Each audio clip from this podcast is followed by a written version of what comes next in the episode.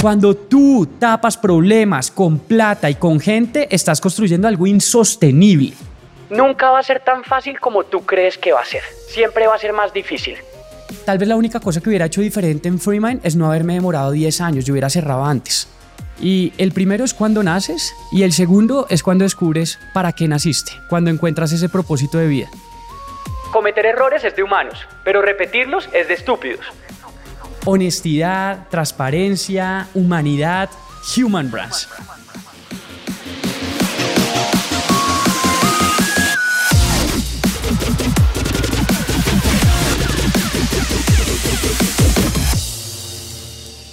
Hola, hola, hola, soy tu host, Robbie J. Fry, y este es otro episodio of The Fry Show.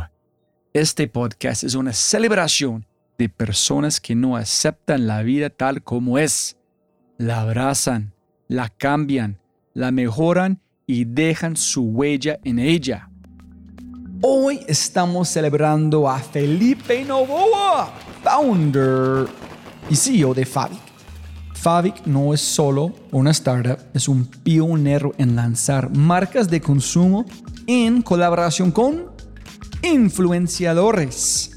Favic tiene una cartera que incluye marcas desarrolladas junto a influencers que tienen entre 500 mil y 24 millones de seguidores.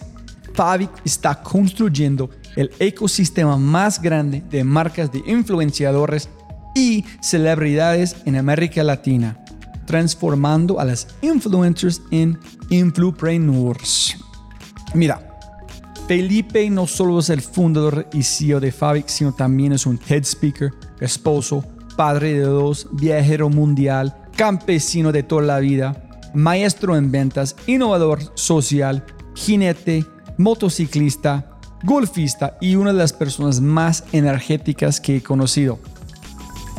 Unos de mis momentos favoritos de este podcast son los 25 minutos que pasamos hablando de popó de caballo y vaca su paseo a caballo de 1200 kilómetros con su padre y hermanos, cómo cambió por completo un pueblo, pasando dinero de drogas a la pesca, dedicación de 10 años a construir una compañía de bebidas alternativas y luego, con toda, toda esa experiencia, la transición de iniciar un imperio de influenciadores. Estoy muy, muy agradecido por la amistad que este podcast con Felipe me han brindado. Felipe, Feli, muchas gracias papá. También vamos a empezar a construir algo increíble juntos con Fabi. Este año van a ser asombroso. Como siempre, espero que este podcast te traiga tanta risa, conocimientos y alegría como a mí. Y con ese dicho, te presento episodio 256, el mundo de influencers y la transición a influpreneurs. Con mi amigo y el líder del nuevo mundo de influencers, Felipe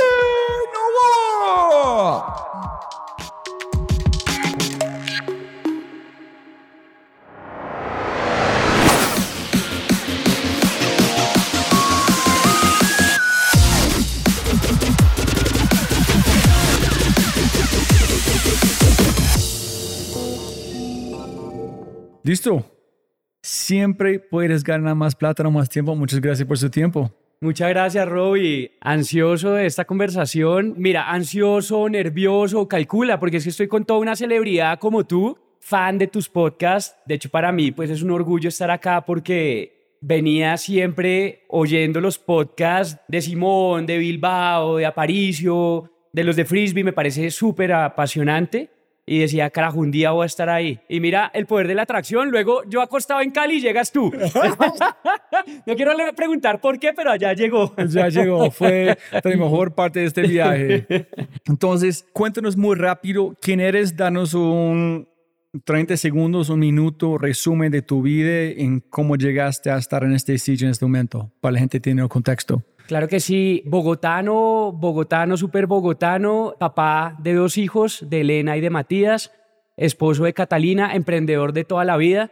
12 años arranco mi primer negocio en el campo, tengo la fortuna y la bendición de vivir en el campo, luego me voy a la universidad, creo mi primera empresa, creo la primera bebida relajante en Colombia, siempre emprendiendo, luego después de 10 años me quiebro, un gran aprendizaje, un gran MBA, muy costoso, doloroso, pero muchos aprendizajes.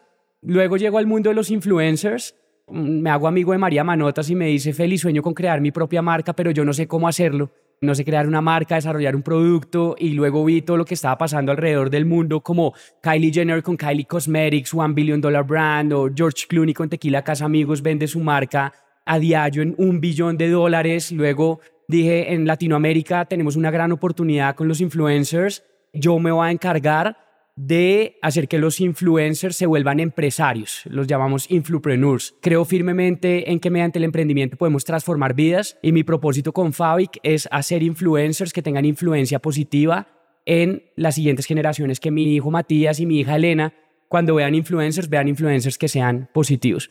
Eso soy, emprendedor, comiendo mierda todos los días, aunque eso no es nuevo para los emprendedores, pero muy apasionado con lo que hago y creo firmemente que con el emprendimiento podemos transformar realidades del mundo. Para arrancar, cuéntanos, ¿tú eres bogotano o eres que es facatetiveño?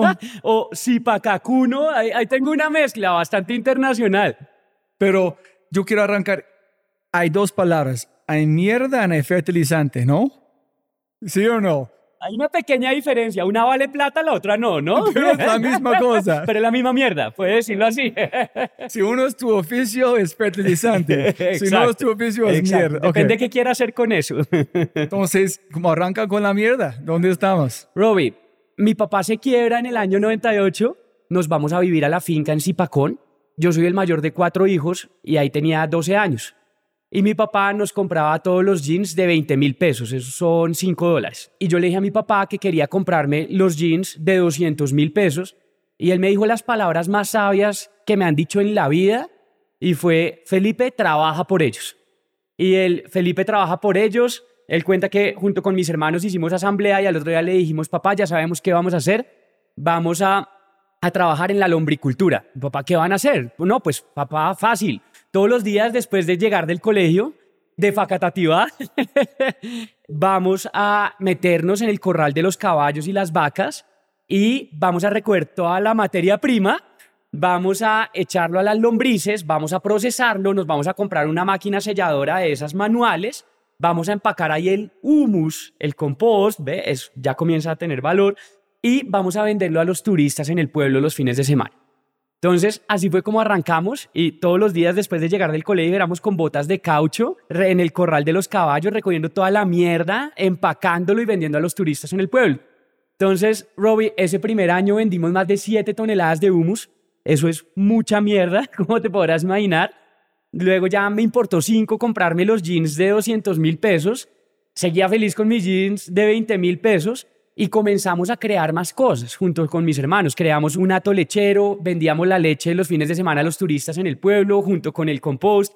Luego dijimos, ¿cómo hacemos? Porque la leche no es negocio, la vendíamos muy barato. Mi mamá nos enseñó a hacer yogur, queso, kumis, arequipe, lo vendíamos a los turistas en el pueblo. Luego dijimos, ¿qué más hacemos? Y yo veía que al frente, en las otras fincas, muchos campesinos sacaban camiones llenos de frutas y verduras, pero eran pobres. Y un día me voy hablo con ellos y le digo, parce, ¿usted por qué es pobre si todos esos camionados que saca? Entonces ahí entendí que entre el productor y el consumidor final hay entre 5 y 6 intermediarios. Entonces no me pareció justo. Luego le dije a los tipos, no, enfóquense ustedes en producir y junto con mis hermanos empacábamos esas frutas y verduras, las poníamos en una caja, hicimos una marca ahí mal hecha, no creas que era una gran cosa, en Paint, hubiera sido con AI, hubiera sido diferente, nada, en Paint, y eh, lo empacábamos en una cajita y lo vendíamos a la gente en Bogotá. Entonces, Robbie, pues así fue como crecí en mi infancia y pues me quedó encantando crear cosas, vender cosas a la gente y solucionar. Dijiste su papá se quebró. ¿Este tuvo un impacto en cómo lo ves plata, cómo ves el negocio en el futuro o no? 100%. De hecho, mira qué buena pregunta y vale la pena. Cuando mi papá se quiebra, en ese momento pues fue muy duro para mis hermanos y para mí porque teníamos que irnos de Bogotá, donde estábamos con nuestros amigos, el colegio, el apartamento, ahora irnos a Zipacón, donde pues era algo nuevo para nosotros, ya lo teníamos como mucha cercanía al campo, pero es diferente ya tú irte a vivir toda tu vida allá.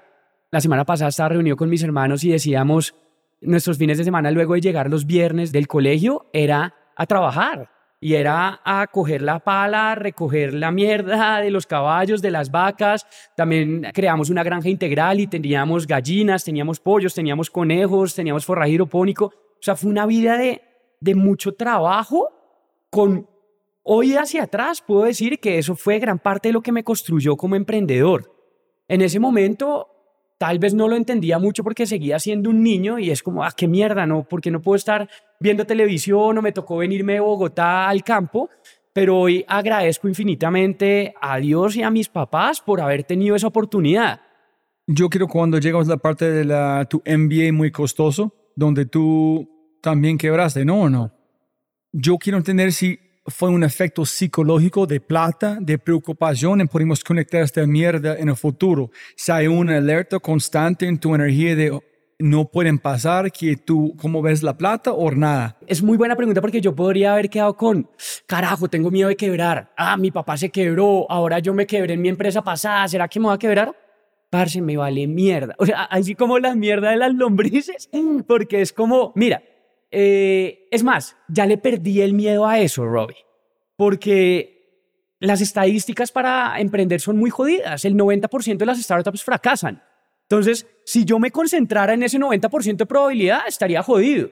Yo prefiero concentrarme en ese 10% de probabilidad de éxito y madrugar, acostarme tarde, dar todo de mí para maximizar en hacer ese 10% probable. Entonces, yo creo que también ha ayudado que yo nunca he estado en una zona de confort. Mira, yo terminé mi carrera y antes de terminar mi universidad ya creé mi primera empresa.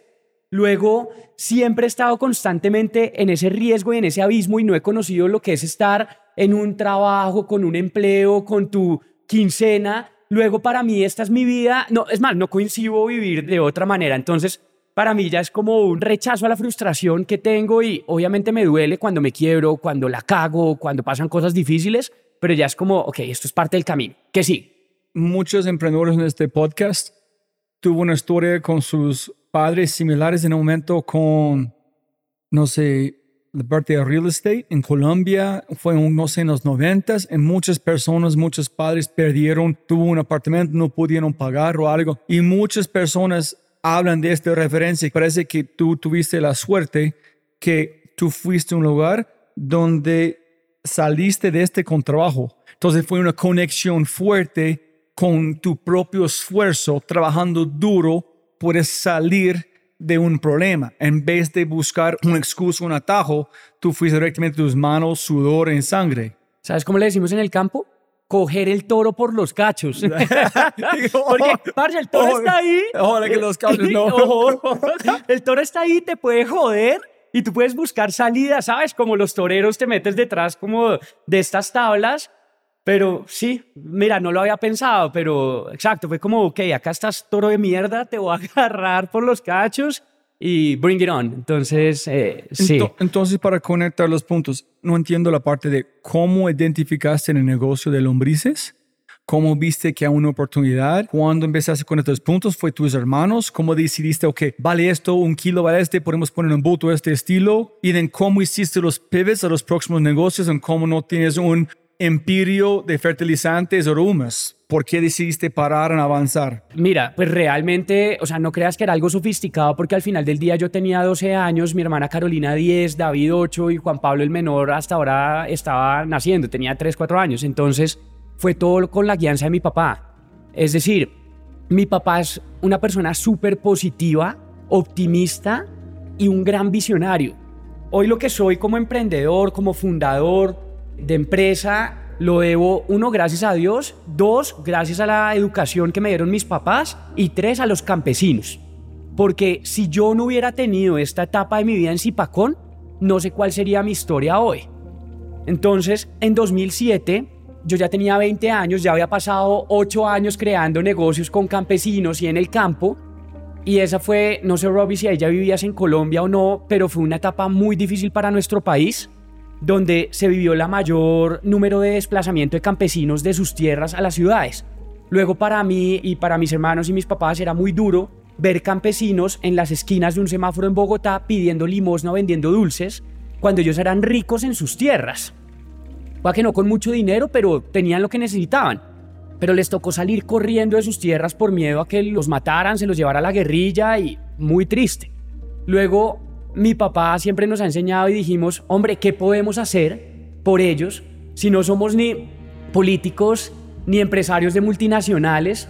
Y mi papá siempre nos ha dicho, no importa lo que los otros dejen de hacer, sino que hacemos nosotros para ayudar a contribuir a las soluciones. Entonces decidimos que nos íbamos a ir los tres, mi papá, mi hermano y yo, desde Zipacón, que es a una hora de Bogotá, cabalgando hasta Ecuador, exponiéndonos los tres por todo Cundinamarca, Tolima, Huila, Cauca, Nariño, y mostrándole a toda Colombia que si no recorrimos Colombia con un caballo de fuerza, ¿Qué esperaban todos los colombianos para salir a recorrer nuestro país? Esa fue nuestra forma de dar un granito de arena a Colombia. ¿En qué aprendiste en el viaje? Mira, muchas historias porque nos quedamos en escuelas, en estaciones de policía, en casas de indígenas. Podríamos quedarnos acá todo el día, pero te voy a contar una historia que me marcó Robbie y fue en el sur del Cauca. Llegamos a una casa de indígenas, un caserío, mi papá, mi hermano y yo, tres tipos a caballo, desconocidos, y recuerdo mucho que solo había una casa de indígenas y estaba la señora, una abuela de más de 76 años, su hija y como ocho niños. El mayor no tenía más de 13 años. Y les dijimos que si nos daban posada, que si nos dejaban dormir ahí. Y nos dijeron que sí. Calcula si llegaran tres tipos a caballo a tu casa y hey, Robbie, me pues está jodido, ¿no? Uno no, o sea, y ellos no lo dudaron. Robbie nos ofrecen un cuarto muy pequeño, dos por dos metros, con dos camas sencillas y ahí nos acostamos a dormir mi papá, mi hermano y yo.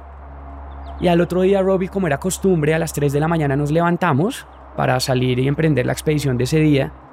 Y al salir de la habitación, nos encontramos con que estaba la abuela la señora y todos los niños acostados en el piso, ahí tirados en el cemento. Mira, eso fue hace más de 10 años y todavía me acuerdo y se me eriza la piel porque mucho o poco ellos nos dieron todo lo que tenían a tres desconocidos. Y ahí me quedó grabado en, en mi cabeza cómo hay gente que no tiene nada, pero es capaz de darlo todo. Y porque muchas veces a nosotros que tenemos más privilegios o algo, nos cuesta tanto compartir. Esa historia marcó mi vida. Y creo que todo y lo que hago es cómo transformo. Y créeme que todos los días pienso qué les voy a dar yo, así como tanto que me dio mi papá y mi mamá en historias, en experiencias, a ellos porque eso definitivamente transforma la vida. Y si te transforma la vida a ti, pues va a transformarle la vida también a muchas personas alrededor y te va a marcar. Es más, cuando quieras podemos hablar de mi primer trabajo. La única parte donde fui empleado fue en mi práctica y viví en Vallasolano, Chocó. Y te puedo decir solo el tagline final, todo el pescado que te comes hoy en Wok, o la mayoría del pescado, viene de pescadores artesanales en Vallasolano, Chocó, en el cual yo estuve metido en ese proyecto allá ayudándole a los manes para que dejaran de pescar marlin blanco, que era rescatar paquetes de cocaína del mar que la guerrilla y los narcotraficantes les pagaban un millón de pesos por cada uno para que se dedicaran ahora a pescar pescado de verdad y luego como lo vendíamos 20 veces más caro para que pudieran dejar de pescar cocaína y pescar pescado de verdad y lo vendíamos en wok. no, no, tengo no, más hágale, hágale, cuéntelo, cuéntelo. No le terminé los playbooks de las lombrices, hermano. No, pero eh, sigue, volvemos, volvemos, volvemos.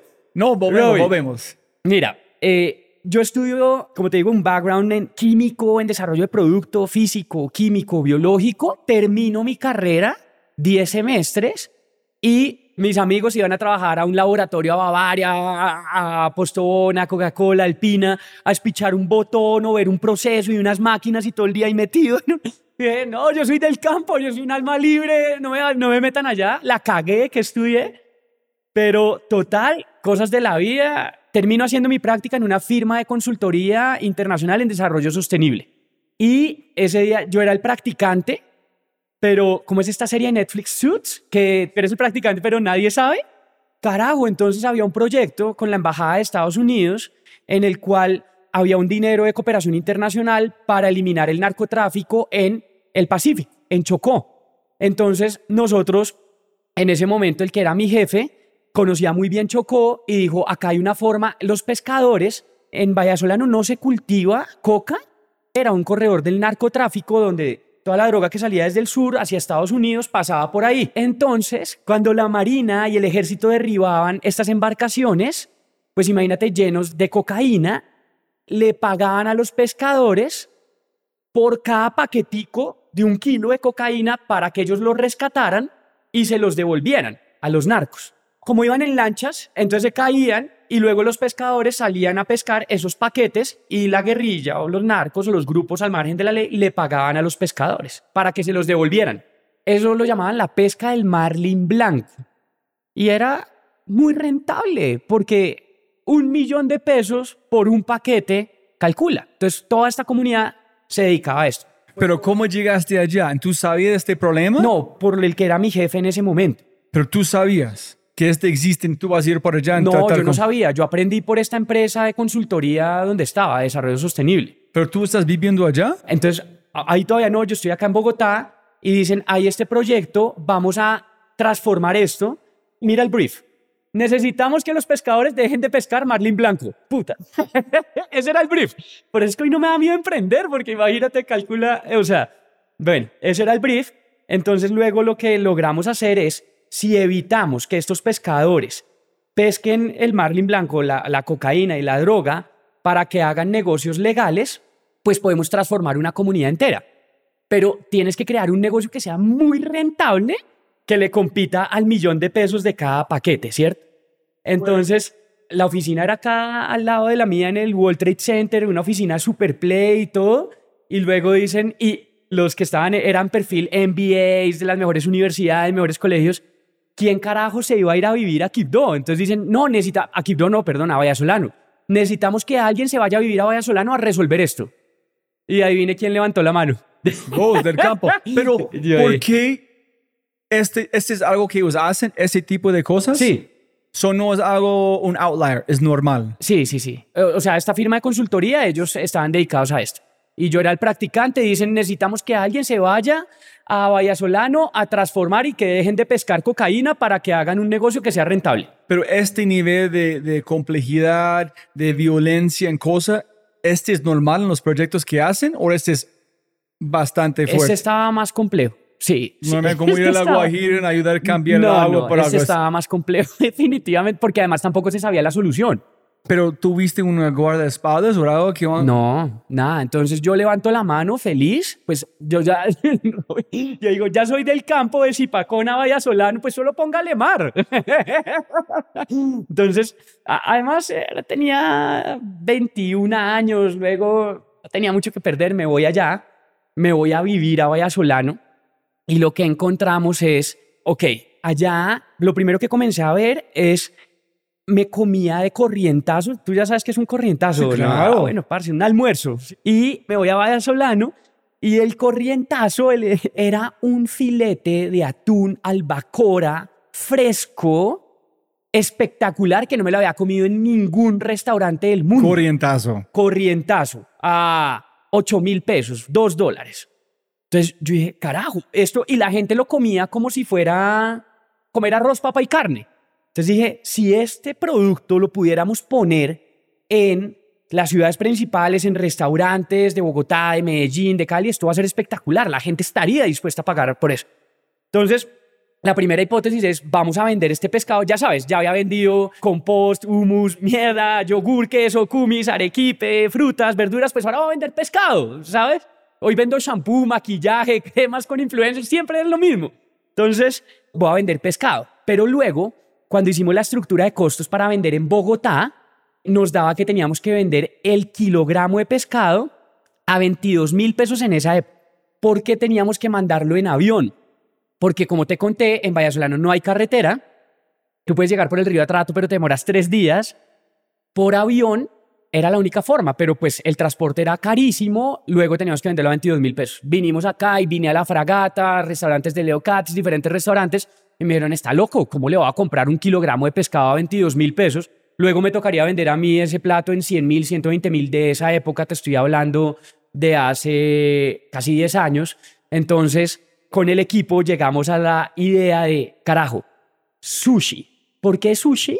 Porque sushi tiene muy poquito pescado y de un kilo sí puedes sacar 700 mil, 800 mil pesos en precio de venta, los restaurantes.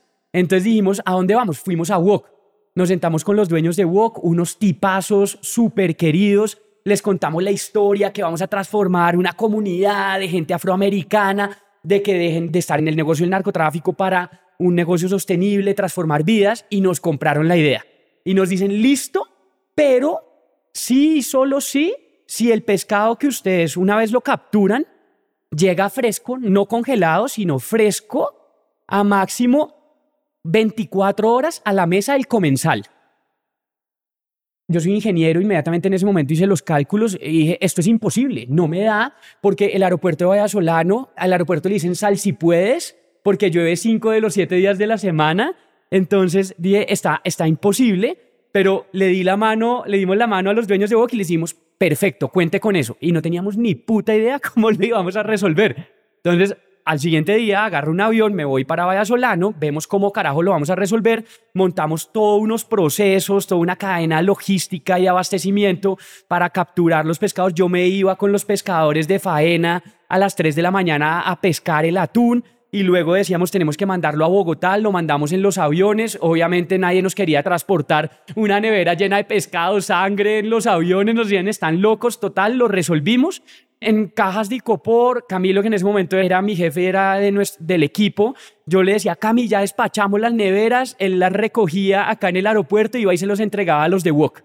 Y así comenzamos a generar un ciclo virtuoso en el que Robbie Rápidamente, ese primer año vendimos más de 20 toneladas de pescado a 23 mil pesos, cuando allá en Vallasolano solo había un paisa que les compraba el kilogramo de pescado a 500 pesos. Y el tipo les decía, los pescadores llegaban con el pescado y le decía, mire, pero él era el único que tenía cuartos fríos. Nadie más lo podía almacenar, se aprovechaba. Entonces los pescadores llorando me decían, y ver a un tipo de dos metros, gigante, llorando y me decía, Felipe, esto es un abuso, yo prefería muchas veces volver a tirar el pescado al mar que vendérselo a este tipo a 500 pesos. Calcula cómo hicimos para vender ese pescado ya no a 500 pesos, sino a 22 mil pesos, Robbie. Ese año fue una locura. La cantidad de dinero que se comenzó a generar en Vallasolano fue espectacular. Es más, yo estaba pensando en dejar de ser consultor para volverme pescador. o sea, había mucha plata más que un millón por bosa? Estábamos igualándolo, pero ya no estaban arriesgando sus vidas, no estaban en negocios ilegales. Es constante, no es como en vez en cuando. Exacto, entonces comenzamos a generar una economía virtuosa muy próspera en Vallasolano. Pero no tuviste problemas con los narcos de no, No, gracias a Dios no. Wow. Tuve un problema que te lo voy a contar. Entonces, comenzamos a generar tanto dinero para los pescadores que, como te digo, yo estaba pensando más bien en volverme pescador y mandar a la mierda a ser ingeniero. Pero había ahora tanto dinero en la zona que los pescadores ya no tomaban aguardiente, sino whisky. Y ya no tenían una mujer, sino dos o tres. Parce, en ese momento dijimos, ¿qué está pasando? O sea, no hicimos esto para que sucediera esta problemática social, pero mira lo que se generó fue un negocio, pero tú no calculaste la parte de cultura. Solo no armaste una cultura en tu negocio. Exacto, exacto, exacto. Y muy rápido, de la noche a la mañana. Entonces, eso genera unas problemáticas muy grandes. Robbie, la solución fue muy sencilla. Yo soy full creyente que las mujeres son el pilar de la sociedad, son mucho más responsables que nosotros los hombres, así que tomamos la decisión de darle la plata a las mujeres. Eso puede sonar más natural acá, pero cuando se lo dices a estos pescadores ultramachistas, me iban a levantar, me iban a, o sea, me hicieron huelga porque ellos me decían, Felipe, ¿cómo así? Si yo me levanto a las 3 de la mañana, yo soy el que voy y trabajo por el pescado, usted sabe qué es eso porque ha ido con nosotros, yo iba... Es un trabajo muy, muy duro, Robbie. Y ahora usted me dice que le va a dar la plata a las mujeres y les dijimos, sí. Y si no es así, desmontamos esto y nos vamos. Se acaba todo. Robbie, terminan aceptando y a hoy la empresa de ellos se llama Rede Frío y es una empresa que luego de esto de comenzar a darle la plata a las mujeres, tiene fondos de capital para vivienda, para educación, mandan a los hijos de los pescadores a estudiar en la universidad en Medellín para que luego vuelvan y comiencen a generar una economía cíclica para aportar a su región.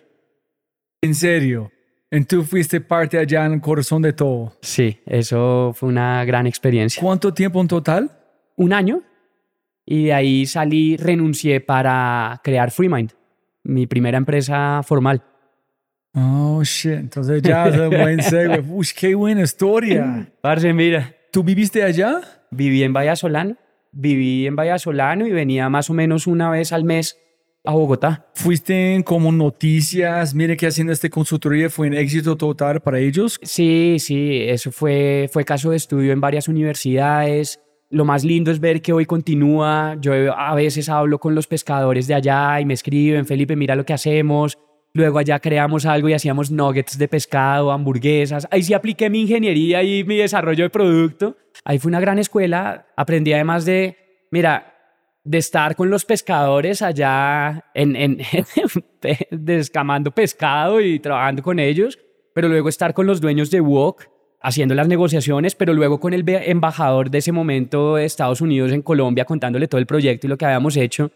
Y yo creo que eso, por ejemplo, es una gran lección también como emprendedor, porque tú tienes que saber moverte en todos los mundos y tus stakeholders no son siempre de la misma tipología.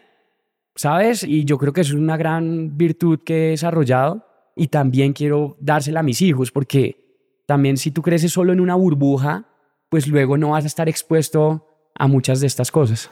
Brutal. Entonces, volviendo a Humus.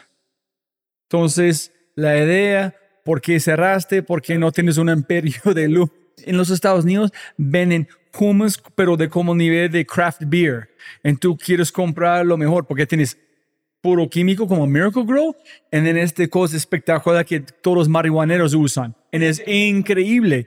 Entonces aquí no venden. Tú puedes encontrar de como de, de hongos. Oye, Robbie, no, entonces el playbook es muy sencillo. Yo era un niño, no puedo decir que fue idea mía y vamos, no, fue con la, la guianza de mi papá. Pero tuviste sus jeans. No, mira esto. Es decir, quería los jeans, por eso arrancó mi primer negocio y la lombricultura, pero luego de ese primer año que vendimos muchas toneladas de humus, luego no me importó comprarme los jeans de 200 mil pesos. O sea, ¿para qué? Hacían lo mismo que hacen los jeans de hoy. Es más, hoy tampoco me compro los jeans de esos, no me importa. Entonces, luego de eso, Robbie, fue como, ¿qué más hacemos? ¿Pero por qué cerraste? ¿No seguiste? Ah, no, sí seguí. Seguí, pero entonces luego teníamos capital, entonces creamos ah, un atolechero. vertical. Exacto, otra ah, vertical. no fue cerrando, fue no, vertical. No, no. Ah, okay. ¿En qué momento sí, digamos que se pausa? Cuando me voy a la universidad, porque ya me vine a vivir a Bogotá. Luego ya yo no iba a tener el tiempo para seguir operando. Mis hermanos sí continuaron, pero luego, pues en la universidad, luego me fui a Vallasolano, Luego creo FreeMind, mi primera empresa y la primera bebida relajante en Colombia. Listo, ¿tú tuviste la idea de FreeMind allá o cuando empezaste? Para graduarme de mi universidad podíamos hacer una tesis o un plan de negocios, un proyecto. Y yo no quería hacer una tesis porque dije, primero, qué pereza que haga un gran trabajo, investigación, para luego la entrego y va a quedar archivada en una biblioteca y no va a pasar nada con eso. Y en el mejor de los casos, si es exitosa, la universidad se queda todo el crédito y yo no gano nada. Entonces dije, no, voy a crear un modelo de negocio. Con un amigo de la universidad salimos con la idea de si existen bebidas energizantes, ¿por qué no una bebida relajante? ¿Sabes? Pero de bobada o pensando cómo voy a sentirme, yo tengo mucha ansiedad. Ok de bobada. Sí, no, no, es que viviera muy estresado en Vallasolano. Oh, no. Yo me encantaría tener una bebida de, de quitan ansiedad. me encantaría. No, no, fue yo voy a tomar todos los tiempos. No, mira, fue como pensando en ideas, porque necesitábamos también el proyecto de grado para graduarnos de la universidad. Nuestro background en desarrollo de producto físico, químico, pues nos daba como, Ay, ¿qué hacemos? ¿Qué hacemos? Y salió esta idea de si están las bebidas energizantes como Red Bull, Monster, ahora Prime, podemos hablar de Prime, de Logan Paul, Influencer Brands, pues creemos una bebida relajante. Entonces, los orígenes de esto, Robbie, fue luego de que yo estaba en la firma de consultoría en Vallasolano, luego estuve un tiempo acá en Bogotá, yo salía de mi oficina a las 5 de la tarde a irme al apartamento de mi amigo, Richard Outer, y con Richie salíamos y en el apartamento de él en su cuarto comenzamos a hacer todo el desarrollo de la bebida. Entonces decíamos, carajo, ¿qué le metemos a una bebida relajante para que relaje? Pues hierba, papá. sí, claro. ¿Sí o no? Entonces le metimos hierbas, hierbas legales, porque en ese momento no hubiera podido ser diferente, pero le metimos valeriana, manzanilla, toronjil, cirón, L-teanina. Pero entonces, por más que uno sale de la universidad y uno no sabe, o sea, uno cree que sabe mucho, pero no es que sepa tanto. Entonces, este cuarto de mi amigo teníamos balanzas, mezcladoras, licuadoras, horno, parecía Breaking Bad. y cuando ustedes empezaron a tomarlo, fue mucho placebo. Uy, sí, me siento calmado. Pero mira esto que hicimos. Probábamos nosotros, claro, había efecto placebo, pero luego cuando mezclábamos eso sabía horrible. No sé si has probado las gotas de valeriana, pero son súper fuertes. Entonces le dijimos cómo le camuflamos el sabor y el desarrollo fue échele frutiño. ¿Sabes cuál es frutiño? Eh, un Clyde es, un, es un, una bebida en polvo saborizada, como un Clyde o whatever. O sea, imagínate el desarrollo, la profundidad científica que te estoy diciendo. Pero acá una historia, decimos, necesitamos probar el efecto, esto estará muy suave, muy, ¿será que no? Si estamos sintiendo, y vamos y le damos a Miriam, la mamá de Richie, mi socio, y vamos y le decimos, Miriam, prueba esto. Y ella se toma el vaso de la bebida de Freemind, en ese momento no tenía ni marca. Y no preguntó, what the fuck is this? No, no preguntó, y luego como a la hora, chicos, esto está muy fuerte, ¿qué me hicieron? Trabamos a Miriam. y bueno, ahí fuimos graduando la... Pero ¿cómo está tu mente? ¿Libre? ¿Libre? Freemind. Sí, sí, Freemind. Un saludo para Miriam. Miriam, todo fue por el bien de Freemind, del emprendimiento. Cuando quieras más nos avisas. Total, Robbie, lo, toda la gente en LinkedIn buscante. no por el podcast. Oye, Pipe, dame este Freemind, baby. ¿Será que vamos a revivir Freemind después de, de este podcast? Me hacen los pedidos al 32. Entonces, así desarrollamos fórmula, desarrollamos marca, desarrollamos el producto. Todo tesis. Todo. Todo no fue como el este proyecto de universidad. No han llegado al final todo el día. No, pero entonces desarrollamos el proyecto pero ya sabías, pues yo venía a hacer cosas reales y, ah, y toda la gente, porque con Richie quisimos hacer esto real y dije, vamos a hacer esto una empresa de verdad. Todo el mundo nos llamó locos, nos decía, es imposible, como ustedes ni se han graduado de la universidad, no tienen experiencia en Pepsi, en Coca-Cola, que están pensando en crear una empresa de bebidas, es imposible en Colombia crear una empresa de bebidas, están locos. Acá hago un paréntesis, cuando alguien me dice que estoy loco, yo sé que ese es el camino. es más, si, no me lo dicen, carajo. Además, ya te conté, me fui cabalgando hasta Ecuador y me decían que estaba loco. Pues yo soy feliz cuando llego y le muestro a la gente, pues mira, carajo, no estaba loco, llegué a Ecuador. Entonces, ¿por qué no hacer una bebida relajante? Entonces... Otra vez en el caballo, pero con negocio, para mostrar al mundo que es posible. Otra vez. Misma historia. ¿Ves? Cambia el caballo por un negocio que todo el mundo dice que es imposible. Tal cual. Misma historia. ¿Cómo lanzaste? ¿Dónde? ¿Una tienda? ¿Tres personas? ¿Una fiesta? ¿El post fiesta? Mira, ojalá en ese momento hubiera sido como hoy. Uno puede hacer un lanzamiento, ¿sabes? Levantando plata, inversionistas y como lanzamos Diva de Luisa Fernanda W. Luisa tiene 19 millones de followers. Hicimos un lanzamiento súper fancy en el Hotel W y todo. No, acá, olvídate, éramos Richie y yo. El primer inversionista fue mi papá y mi mamá y comenzamos los dos, ningún maquilador nos prestaba atención porque éramos muy jóvenes y nos decían, están locos, ¿cómo van a crear una empresa de bebidas? Creamos nuestra propia planta de producción, Robbie. En Bojacá, un pueblo muy cerca a Zipacón. ¿Dónde hacen la bendición de los coches? Más o menos. Ah, pero sabes. Sí. Allá, una amiga nos prestó una casa muy pequeña nos la alquiló, nosotros no teníamos para pagar el alquiler, entonces le pagábamos con bebidas de Free Mind. Ella es tan tranquilo. Ah, no, no tenemos la, la relajamos no tanto. que... riendo. Tranquilo, tranquilo, relax, Free Mind. Teníamos la fortuna que Peter, el papá de Richie, mi socio, que en paz descanse, él es alemán, era alemán y tenía una fábrica de, de maquinaria para la industria de alimentos. Entonces Peter nos fabricó el primer tanque donde hacíamos Freemind y nos prestó esa plata, ¿sí? Entonces, así arrancamos, Richie y yo, yéndonos 4 de la mañana de acá de Bogotá a Oaxaca, mezclando, haciendo la fórmula, la bebida, y luego llegamos a Bogotá con una mesa como esta y pusimos las primeras mil botellas de Freeman ahí. Y los dos, Richie y yo, nos miramos y, ¿ahora qué putas hacemos? ya las tenemos, ¿ahora qué hacemos? Y Richie, él es más reservado y me dijo, no, vaya y usted venda y yo me encargo del resto. Y así fue como dividimos los roles de co-founders. Y así funcionamos durante 10 años. Él sabía que tú eres un vendedor y Sí, de madre. y Richie entonces- operaba. Richie producía, logística, Pero él administración. sabía que tú eres un super vendedor. Sí, y Entonces, yo hágale, hacía, pues. exacto, y yo hacía mercadeo, ventas, yo vendía. Entonces, yo ahora con mis botellas y decía, carajo, ¿ahora qué hago? Pues fue, ¿Llamaste Walk? No, Ah. no, sí llamé, sí llamé a Wok, llamé a Wok, llamé a mi universidad, porque, ay, pues los de Wok me van a ayudar con esto, los de mi universidad me van a ayudar con esto, está fácil. Nunca va a ser tan fácil como tú crees que va a ser. Siempre va a ser más difícil. 10x más difícil. 10x más. Yo no podía creer que mi universidad no me comprara cuando yo dije. Es para mi "Además, tesis. Exacto. Y, y Friends soy, and family, y- y motherfuckers. soy- eh, tal cual. Y soy alumno distinguido y me fue muy bien en la universidad, todo. Me gané premios, pues me van a apoyar. Esto es el nuevo Coca-Cola, carajo. Red Bull vale mierda versus esto. Es el futuro. No, no me compraron. Entonces, nada me detenía. Agarré una maleta y me fui como un vendedor de Coca-Cola de tienda a tienda. Metí unas botellas, unos volantes y yo me iba y me presentaba en cada tiendita pequeña de barrio vendiendo. Y yo decía que yo era un vendedor de Freemind. Pero en realidad era el founder, era el CEO, era el vendedor, era todo. Pero no tuviste una idea de quién es tu mercado.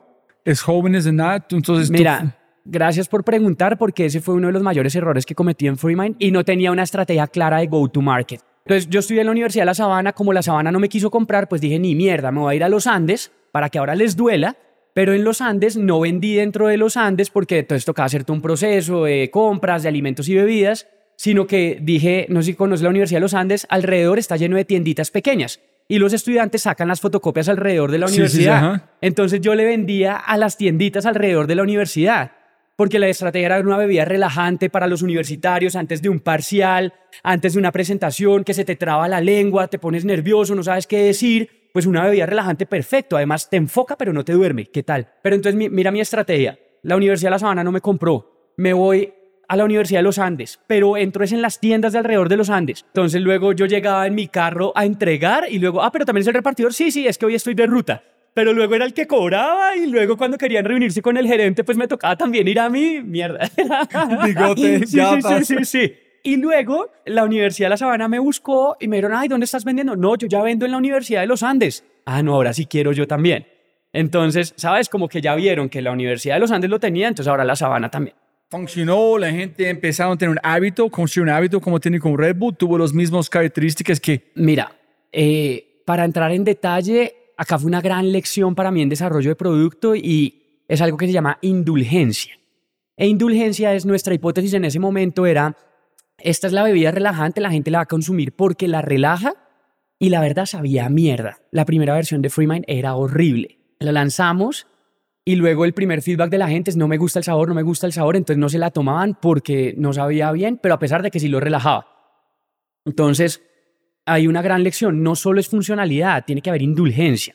Y la indulgencia es que te guste el producto, que, que tengas buenas sensaciones al consumirlo. Eso no me lo enseñan en la universidad, ¿sabes? Es, no, no, son de las cosas que aprendes en la calle. que la gente no tiene que gustar tu producto, no es obvio en, en- en la universidad. Vamos y les hacemos el reclamo.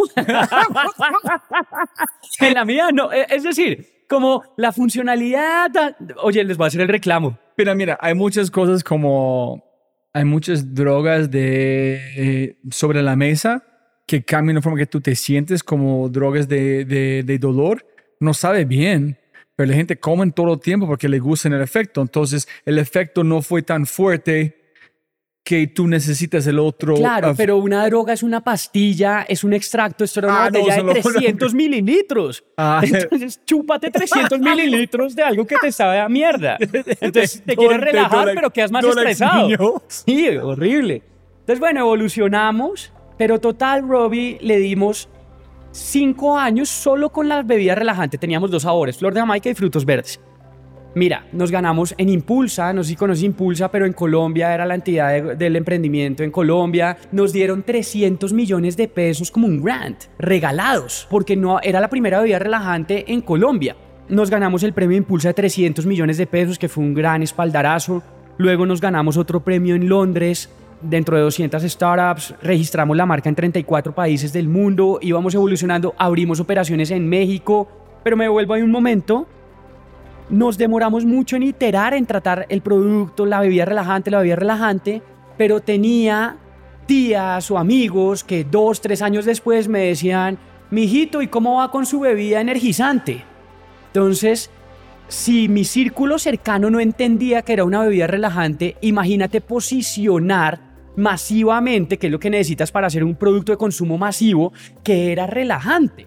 ¿Cuánta plata necesitas en marketing para eso? Y adivina cuánta plata teníamos nosotros. Nada. Pero al final del día éramos una compañía que era, se mantenía. Acaba un, un error muy grande y es enamorarte de la solución, enamorarte de tu producto que te llegue a cegar. Entonces, como todo el mundo decía, qué chévere, la bebida es relajante, en todas las tendencias del mundo era relaxing drinks, en Estados Unidos estaban funcionando muy bien. Nah, mira, también lo que funciona en Estados Unidos no muchas veces funciona acá, entonces las tendencias y todo y los premios, pero el producto no estaba funcionando como queríamos, no crecíamos al ritmo que queríamos crecer. Entonces, como al quinto año tomamos la decisión de lanzar productos más masivos. Entonces lanzamos test té rojo, té negro, té blanco, té verde, cero azúcar, cero calorías y luego limonadas, limonada de frutos rojos, limonada de mango, limonada de coco. Lanzamos agua con gas, agua sin gas como productos más masivos sin irnos al extremo de lanzar una Coca-Cola o una gaseosa normal. Y ahí la empresa comenzó a funcionar muy bien. Mira lo curioso. Y nos, nos dio una apertura de mayores momentos, mayor momento de consumo, la venta, el B2B era más fácil adquirir un nuevo cliente, un nuevo restaurante, un nuevo retailer, porque eran ya categorías conocidas. ¿En ¿Tuviste la idea de matar Freeman en solamente enfocarte en bebidas? Lo llegamos a pensar, nunca lo matamos, pero solo la bebida relajante, o sea, rápidamente el portafolio tuvo una composición de ventas en que el 85% de las ventas eran los nuevos productos y el 15% era la bebida relajante. ¿Por qué no lo mataste? Por huevón. Ah, ok. Listo. Sí. Listo, ok. No se fue de amor, de Nah, como de... Sí, por huevón.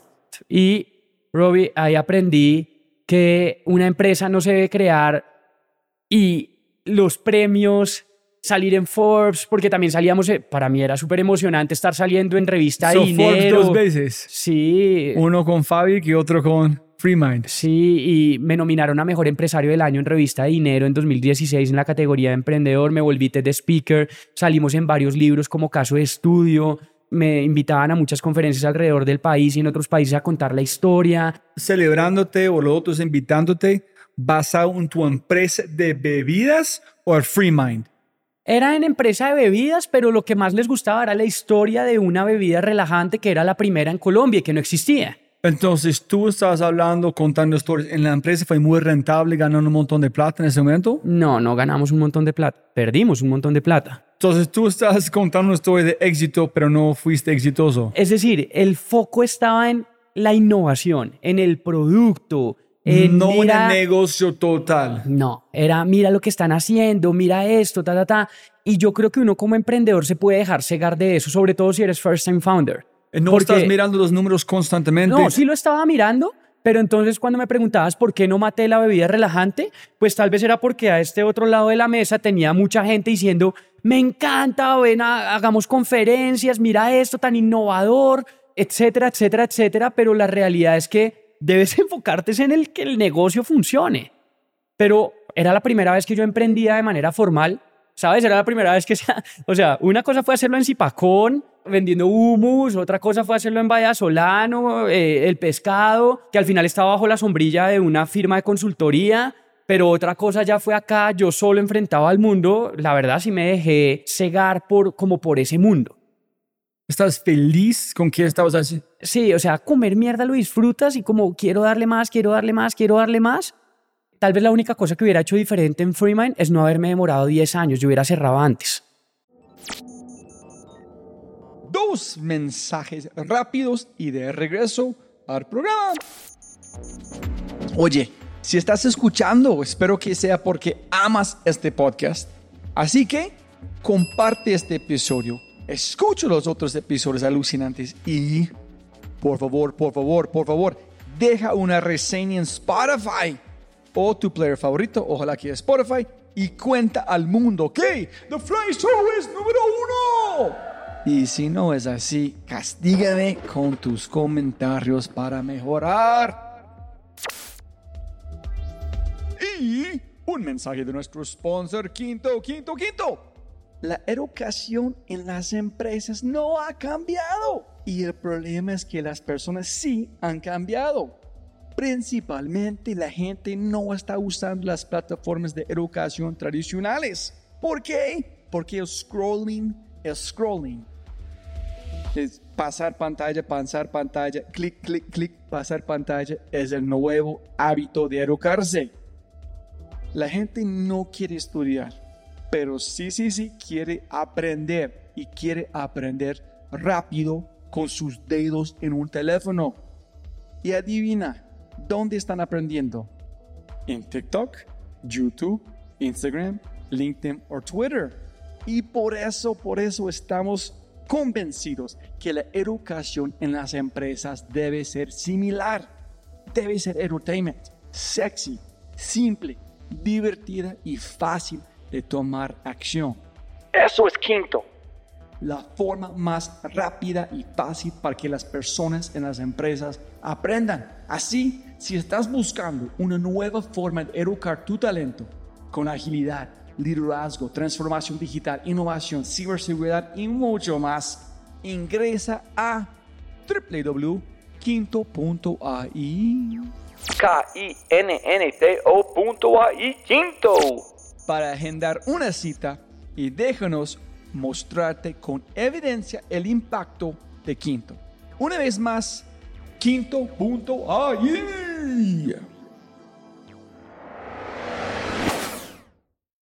Pero tú estás pensando, vamos a armarte marca, van a ser el próximo Monster o Red Bull. ¿Cuál fue en tu mente cuando estás construyendo, escalando? ¿Tuviste un norte? Sí, claro. ¿O solamente fue No, una yo ola quería, que- iba a ser el anti-Red Bull. La gente antes quería, mi era quería energizarse. Ahora nosotros vamos a liderar el movimiento de relajarse. Luego, Robbie, cuando esto fue una empresa tradicional en que fue Family and Friends que nos pusieron algo de plata, poquita plata, o sea, sí fue muy poca plata. Y voy a conectar cuando me preguntaste que si nunca me antojé de irme a trabajar a Coca-Cola, a otras compañías, a Procter Gamble, Unilever, que eran como las los donde iban a donde estaban trabajando mis amigos, pues tengo que confesarte que era difícil porque yo en ese momento pues era emprendiendo de manera tradicional, entonces pues ¿cómo hacía? Las ventas, pagaba la mercancía, el producto, lo que costaba fabricar, luego los costos fijos, o sea, los salarios, la nómina, el arriendo de la bodega, y lo último que nos quedaba, si quedaba, era para pagarnos a Richie y a mí. Entonces, muchas veces pasábamos meses sin sueldo. Muchas veces nos podíamos pagar 200 mil pesos, 300 mil pesos, 100 dólares. Entonces, Viendo tus compañeros ganando un billete. y mis compañeros ganándose un billete, rumba, ya vivían en su apartamento solos, carros, y yo comiendo mierda. Ellos de verdad rela- como relajados. Sí, ellos más relajados. sí, uh, 100%. Con Freeman, con cero 100%, Freeman. Cero relajado. Ocupado. Puta, cero relajado, trabajando de 7 de la mañana a 12 de la noche, los fines de semana siendo promotor, vendiendo en eventos, trabajando demasiado, produciendo. Era una locura, pero lo disfrutaba. Yo creo que a mí me ayudó mucho que nunca estuve en esa zona de confort, ¿sabes? O sea, nunca conocí el sistema que al final te paga un muy buen salario. Puedes trabajar de pronto no de 9 a 5, pero a 6, a 7 y, y cierras y ya, no se va a caer la empresa si tú no vas. El fin de semana es tu fin de semana para trabajar y te ganas un billete y te dan prima y te dan vacaciones y te dan bonos y... No, acá yo nunca tuve eso. Entonces, pues para mí no conocía ese mundo. Luego yo creo que fue más fácil, pero fue muy, muy, muy retador esos años. ¿Cuándo empezaste a ganar un salario? ¿En qué año? Más o menos al año 6. Ahora, en ese momento lo podía hacer porque era soltero, eh, ¿Y no tenía esposa, ¿En qué- hijos. ¿En qué es un salario? ¿En ese momento? No, 500 dólares. Seis años. Ahí me ayudaba el humus y el compost porque seguía ahí como side business y me ayudaba a complementar un poquito. Ahora, si un mes no recibía plata o algo, pues no pasaba nada porque no tenía mayores responsabilidades. Ya llega un momento en que con Richie decidimos, bueno, abrimos México. Para contar la historia rápido, Oxo que es de FEMSA y en México tiene, en ese momento tenía 16 mil tiendas, hoy van más de 18 mil tiendas, era cliente nuestro. Y en Colombia era el piloto, era el primer país donde Oxxo estaba fuera de México. Tenía en ese momento como unas 16 tiendas y era cliente nuestro. Entonces era el cierre de fin de año. Yo invitaba a mis clientes e invité al equipo de Oxxo a la finca y montamos a caballo, hicimos un asado, tomamos aguardiente. E Israel Vázquez, un mexicano, era el gerente general y representante legal de Oxxo Colombia. Era el pluma blanca. Y estábamos ahí tomando aguardiente y le digo, Irra, estamos hablando mierda. Y le digo, ¿cuántas tiendas Oxxo hay en México? Y me dice, 16 mil. Y abrimos 240 tiendas al mes. Fuck, ahí se me bajó todo el aguardiente y yo el único cálculo que hice es más, mira, lo voy a volver a hacer, que siempre me traía mucha emoción. 16 mil tiendas por, tenía en ese momento 7 referencias, luego por 7 cajas de cada referencia, por 7, por 24 botellas cada caja, son 2.688.000 botellas, un pedido de siembra a todas las tiendas de Oxxo, por un dólar. Son 2.6 millones de dólares. Yo dije, ¿qué putas hay que hacer para estar en México? E Israel creyó que le estaba mamando gallo. Cuando al otro día lo llamo a las 7 de la mañana con guayao y todo, Irra, ¿qué hay que hacer para estar en México? Total, me dice Felipe, mira, me encanta el producto, tiene toda la oportunidad para México, la marca, lo que ustedes hacen, el equipo. Y me abre las puertas y a él lo buscaban, él me decía, mira, me buscan los dueños de Pampaya, de Alquería, muchas compañías colombianas que querían que él los llevara a México. Y les había dicho que no y me dijo a mí que sí. Nos vamos a México, le digo a Israel, listo, dime tú qué quieres, nos vamos los dos para allá. Perfecto, nos vamos como te digo, esto no era venture back ni nada, entonces era la plata de lo que vendíamos, luego de pagar los costos, los gastos, cuánto nos quedaba, pues a mí me alcanzó para pagar el tiquete de Israel y el mío. Y nos fuimos a México a hablar con un comprador en Quintana Roo, porque la idea era empezar por la península de Yucatán. Y yo sabía que yo no tenía plata. O sea, yo no tenía plata y no me iba a alcanzar ni para el hotel, ni para alquilar el carro, ni nada. Y luego a Israel, pues imagínate todas estas compañías, mega compañías colombianas que querían que los llevaran a Israel, lo iban a poner en alfombra roja, al mejor hotel, todo. Y tan pronto llega, aterrizamos, a mí me alcanzó para el tiquete, yo no me alcanzaba para más, pero aterrizamos, vamos a alquilar el carro y, puta, yo miro a Irra, paso mi tarjeta, obviamente no pasa. Irra, huevón, ¿me prestas? o sea, el man, ultra top executive, todo, me le prestó al emprendedor para el carro y yo, Irra, préstame. Llegamos al hotel y, Irra, no, no me está funcionando, la... préstame. Me, me prestó el carro, el hotel, todo. Estuvimos allá una semana, logramos tan, hacer el business, toda la cosa, nos devolvemos. Seguíamos conversando con Israel mucho más continuamente y un día le digo a Israel, Irra, venga, parce, renuncia a, Oxxo, renuncia a FEMSA, FEMSA, parce que es FEMSA versus Freemind, véngase para acá. Y el tipo sale de FEMSA y Oxo y se viene para Freemind. Y le digo, Irra, vente para acá, hagamos esta vaina grande con todos los aprendizajes que ya hicimos en Colombia y vamos a abrir México. Hasta el country manager de Freemind México. Y así lo hicimos. Luego Israel sale de Oxo FEMSA para venirse a Freemind Company. se vuelve a vivir a México y ahí comenzamos pues ya a desarrollar todo el negocio, ya no en la península de Yucatán, sino nos fuimos para Chihuahua, Ciudad Juárez, porque él es de allá. Y ahí arrancamos y ahí sí ya aprendí todo cómo hacer el sourcing en México, conozco muy bien las maquilas, producíamos en Puebla, el costo en México, las maquilas realmente son profesionales, no como en Colombia. Para darte un ejemplo, una botella, producir una botella de Freemind de 250 mililitros de la vida relajante en Colombia me costaba 50 centavos de dólar la producción, mientras que allá una botella, la misma fórmula de 500 mililitros, me costaba 25 centavos de dólar. Doble volumen, mitad de precio. Luego lanzamos, lanzamos allá, arrancamos un piloto con Oxxo en Chihuahua, Israel operaba, yo viajaba constantemente, el plan era desde Ciudad Juárez, es ciudad fronteriza con Estados Unidos, con El Paso, Texas, Luego entonces era entrar al mercado de Estados Unidos, por eso lanzamos también en Ciudad Juárez y en Chihuahua. Y así fue toda una historia. Le dimos más o menos 10 meses, esto fue como 2018, 19. Y ahí Colombia, paralelo a eso, ya cuando comenzaron a funcionar los otros productos, ya traíamos muchas deudas, como una cola muy pesada de todo lo anterior, de esos cinco años que solo teníamos un producto. Entonces decidimos cerrar en Colombia ya dijimos como, "Nah, esto no va más acá, apostemos en México. Y luego llega la cuarta embotelladora más grande de México, nos ofrece comprarnos la marca y la fórmula en una etapa muy temprana y decidimos, aceptamos el deal y vendimos. Entonces, en México, evidentemente, mira cómo en un año lanzamos México, entramos en Oxxo en uno de los principales retailers con unos costos, un margen superior al 75%, margen bruto superior al 75%. El go-to-market ya estuvo mucho más targeteado y sabíamos que teníamos que llegar a Oxxo. Éramos un equipo súper lean, o sea, habían dos empleados en México y en un año lanzamos un país, desarrollamos la marca, el producto, las maquilas, el canal de distribución, Oxxo y vendimos la marca. En un año, lo que en nueve años en Colombia, puta, no pudimos hacer, en 12 meses lo hicimos en México. Entonces, ahí es donde estuvo el MBA. Ahora, fue una etapa muy, no te imagines el super exit, porque además fue una etapa muy, muy temprana. Hasta ahora estábamos arrancando el piloto con Oxxo. Pero también, Robbie, esto ya es un tema más personal. Yo ya estaba un poco ya puta. Van 10 años, mucho tiempo, mucho, mucho tiempo. Pues fue una buena oportunidad también que se nos presentó y aceptamos. Irra después siguió emprendiendo. Mira, él era un tipo corporate, executive toda la vida. Y mira que luego quedó con la chispa y la vena de emprender y luego se montó su empresa de hielo también. Y hielo, imagínate, vende hielo. Genial. Y en Ciudad Juárez, Chihuahua, que es unas temperaturas superiores a 45 grados centígrados, le va muy bien. Está en México. Ay, brutal. Imagínate.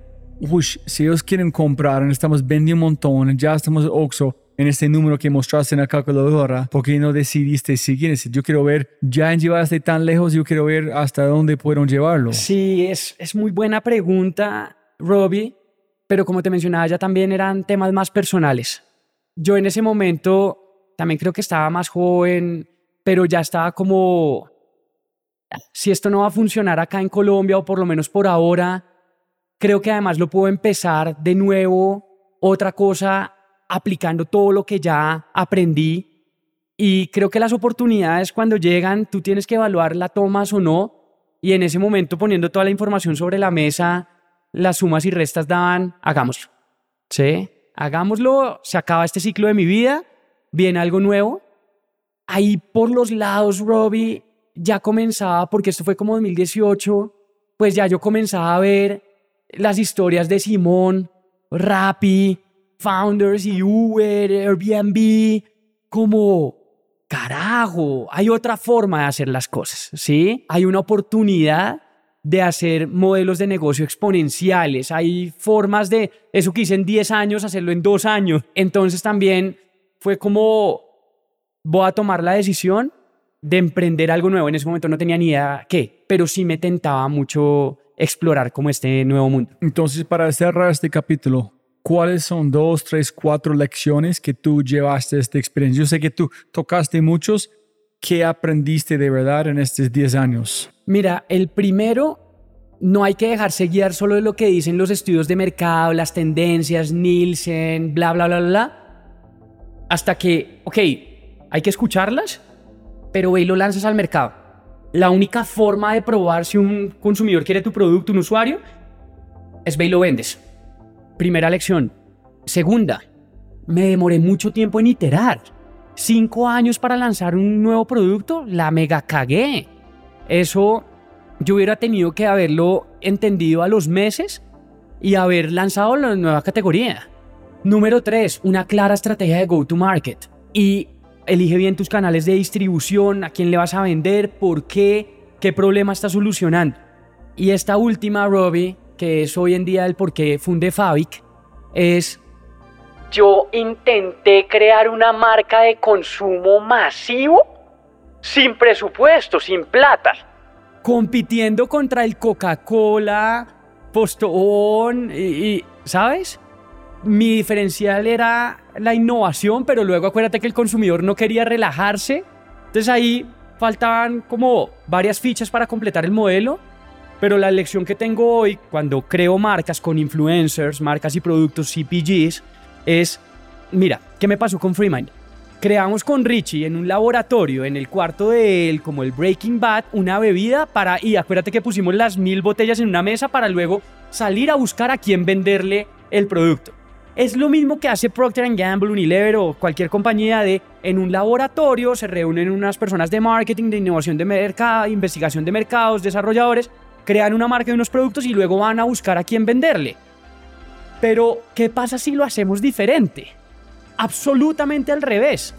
Es hoy lo que hacemos en Fabric a partir de la audiencia de un influencer o un creador de contenido, entendemos qué productos quiere ese influencer y los creamos a partir de esa audiencia. Lo llamamos algo como reverse branding. Entonces luego yo vengo a crear acá lo que ya la audiencia quiere. Luego cuando lo va a sacar, a, lo va a vender, ya sé que hay una, una comunidad de 19 millones de personas, de 24 millones de personas como la granja del borrego, que salimos y ya hay usuarios que quieren comprar esto. ¿Cuánto presupuesto necesito para eso? Cero. Necesito un influenciador y un canal de una audiencia cautiva para desarrollar un producto. Pero estás tratando, ¿cómo llegaste a Fabic? Cierro FreeMind, 2018 se acaba ese capítulo, 2018-2019. Luego comienzo, hago un par de cheques ángeles en startups, sin tener ni idea de esto. El primer cheque fue en Ruedata, en Sebastián Vaquero. Y Sebas me invita a la junta directiva de Ruedata. Yo en ese momento tenía como 31 años, y me pareció súper emocionante ver lo que estaba haciendo Sebastián. Un pelado, Sebas ahí tenía menos, en ese momento, menos de 27 años, como un pelado, con tecnología, cambiando el mundo, armando equipo, levantando capital. Estaba haciendo lo que estaba haciendo. Y yo en una junta directiva con 31 años como un viejito diciéndole a Sebas qué hacer o qué creía yo que debía hacer. Cuando dije, no, yo quiero estar es del otro de la, del lado de la mesa creando algo nuevo, construyendo y transformando modelos de negocio, pero no tenía ni idea en qué, no, sabía qué hacer, pero dije, carajo, tengo que, algo tengo que hacer y aprovechar mi experiencia de, de 10 años en crear marca, producto, canales de distribución, retail. Entonces, por cosas de la vida se alinean los astros, llego al mundo de los influencers. Porque Home Center decide crear una serie como un extreme cover de MTV de transformación de casas y remodelación y todo esto. Y habían tres personajes principales. Un arquitecto, que es María Manotas, que querían que remodelara la casa. Luego un diseñador de interiores, Erika Taubert, como hacer todo el diseño, decoración. Pero Home Center dijo, no sacó nada transformándole los pisos, paredes y ladrillos a la gente, sino transformamos a la gente por dentro. Necesitamos un transformador de vida un coach y me llaman a mí y me dicen, Felipe, queremos que tú seas este personaje. Y yo, ¿quién? Esa cara que estás haciendo la hice yo. Y dije, What the fuck? carajos. sí, yo, no, soy Felipe, hay otro. Sí, sí, sí, yo creo que estás equivocado. Yo, yo no soy ni transformador de vida, ni coach, yo soy ese emprendedor. No, Felipe, sabemos perfectamente quién eres y queremos que seas tú. Y yo, bueno, está bien. ¿Ya te has dado cuenta? No es que sea un tipo muy difícil. Total, acepto, grabo esta serie y fue una experiencia realmente transformadora. Y ahí conozco a Mari Manotas. Es una influenciadora colombiana, caleña. En ese momento Mari tenía como 400 mil followers. Nos comenzamos a hacer amigos y un día nos deja el bus de la productora, agarramos un taxi desde el sur de Bogotá, dos horas en el taxi. Y yo creo que en mi rol de coach, de transformador de vida, me creí el cuento. Y le pregunto a María, Mari, ¿cuál es tu sueño? sí, yo, Ve, Mari, ¿cuál es tu sueño? ¿Tú con qué sueñas? ¿Cuál es tu visión a futuro?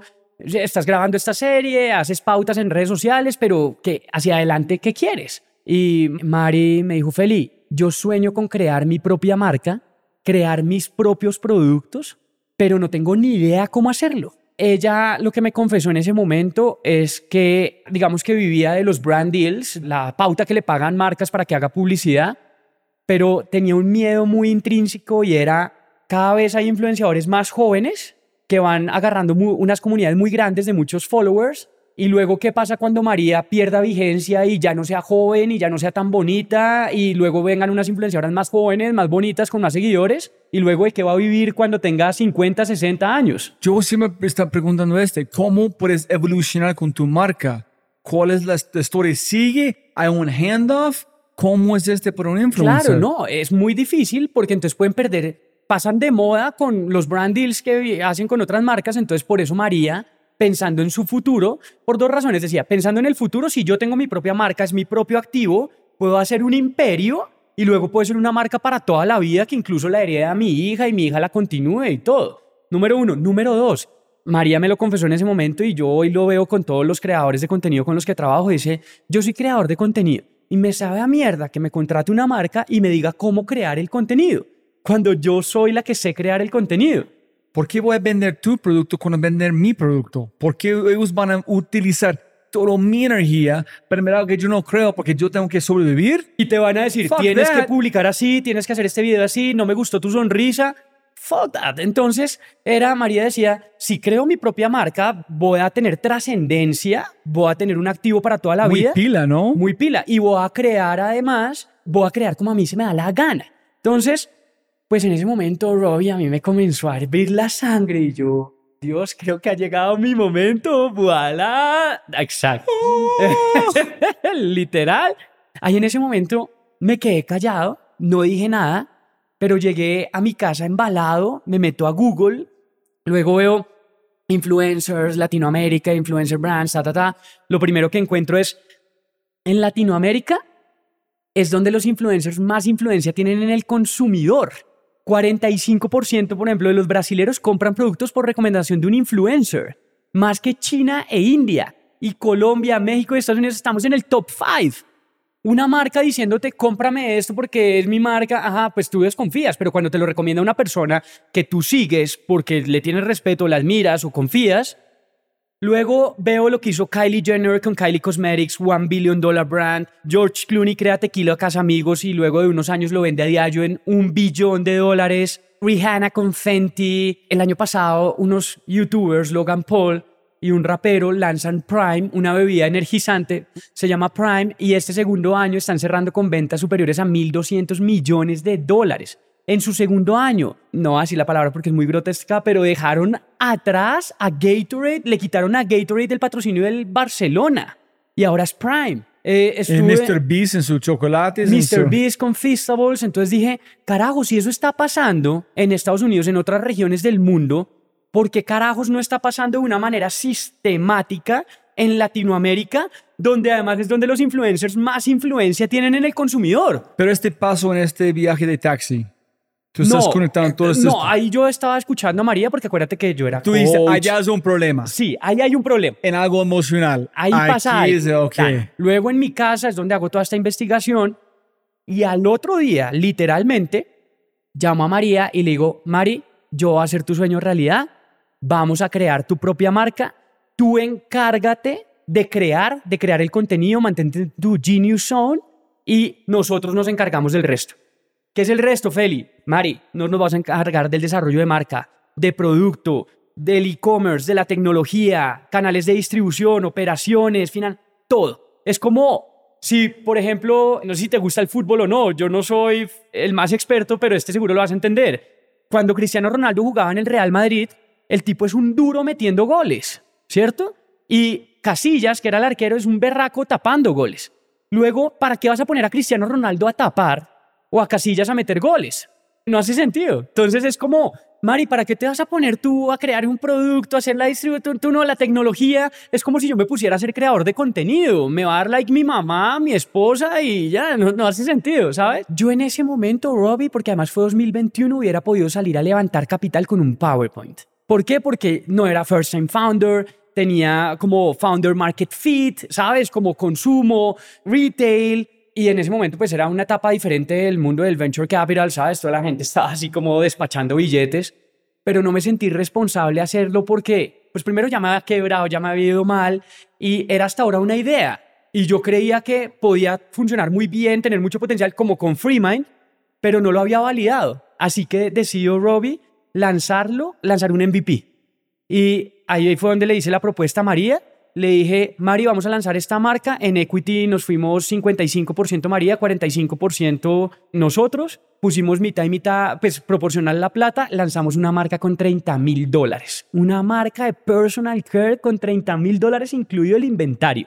Porque era el MVP. Teníamos que probar y ya no iba a ser la cagada que hice en Freemind. de- ¿So 30 mil es mucho o poco? Muy poco. Ok, yo no tengo ni Ah, idea ok, de este no, mundo. no, no, tienes razón, muy poco, Robbie. O sea, para lanzar una marca de consumo, pues, o sea, puedes lanzarlo dependiendo de la escala, la envergadura, pero 30 mil dólares para un MVP, para una marca de consumo, incluido el inventario, donde además 30 mil dólares eran de inventario, pues fue muy, muy barato. Entonces... ¿Y ella fue nerviosa? Like, ¿Este van a funcionar? ¿La gente van a comprar o no? Tendría que preguntarle. Tendría que preguntarle. Yo no sé cómo un influencer sabe, oh, no, mi comunidad van a comprar, pero se siente como, qué felicidad, que alguien me escuchó mi sueño, convirtió en realidad. Claro. Yo creo que fue una mezcla de cosas, de que María tenía muy clara su visión. De otro lado, María pues también confió en mí y pues yo tenía un track record de, de ya llevaba 10 años creando marcas, productos, canales de distribución, entonces no era algo nuevo para mí. Nunca había hecho un champú, ¿Qué? Humus. De humus, fruta, pescado, pescado, bebidas, bebidas papas fritas, un champú ya. Tal cual, tal cual, Robbie. Entonces, ¿Cómo fue el lanzamiento? ¿Cómo fue? ¿Cómo reciben la gente? ¿Qué dijeron? ¿Compraban? ¿Qué? Entonces, Robbie, lanzamos. María estaba súper embarazada y tenía mellizos. Y lanzamos en una peluquería con un live, un celular ahí, el celular de ella haciendo un live y me acuerdo que un e-commerce mal hecho, hecho a la maldita sea, sin analytics, sin nada, porque era pues MVP. Lanzamos Robbie y comenzamos rápidamente a facturar, facturar, facturar, facturar tanto que yo supuestamente emprendedor con experiencia, 10 años, ta, ta, ta, puta, se nos acaba el inventario en el segundo mes. A la quinta semana ya teníamos inventario. O sea, el error más rookie de un emprendedor se nos acabó. Carajo, pero ¿qué, ¿qué, más hacíamos? Yo no, pues Nada. Es un buen problema. Eh, era un buen problema, pero entonces le dijimos a María, Mari, nada, tenemos que hacer algo. Entonces María agarró su celular, todo súper orgánico. Chicas, muchas gracias a todas ustedes por hacer mi sueño realidad. Sin ustedes esto no sería posible, pero se me acabó todo el producto. Estoy hablando con las fábricas para que me den más rápido, pero les traigo en preventa este Bloom Kit, que es el champú, el acondicionador y un cepillo y esa vaina, Robbie, se dispararon las ventas, lo triplicamos. Tasa de conversión un e-commerce promedio en Colombia convierte al 1 al 1.5% y convertíamos del 16 al 19%.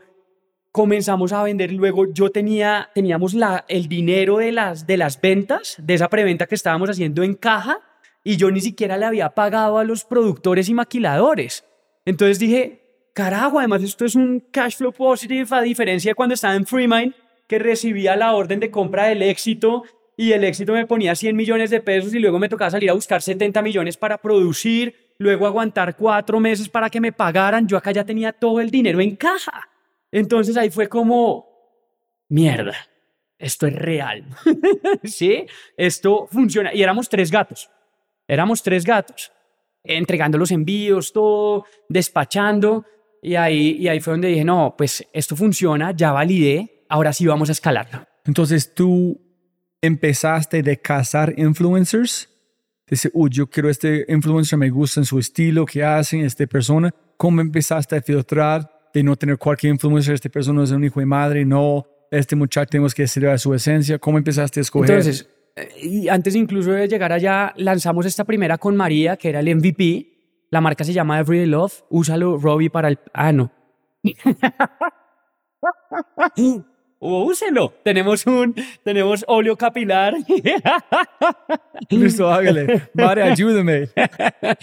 Hagamos un caso de éxito.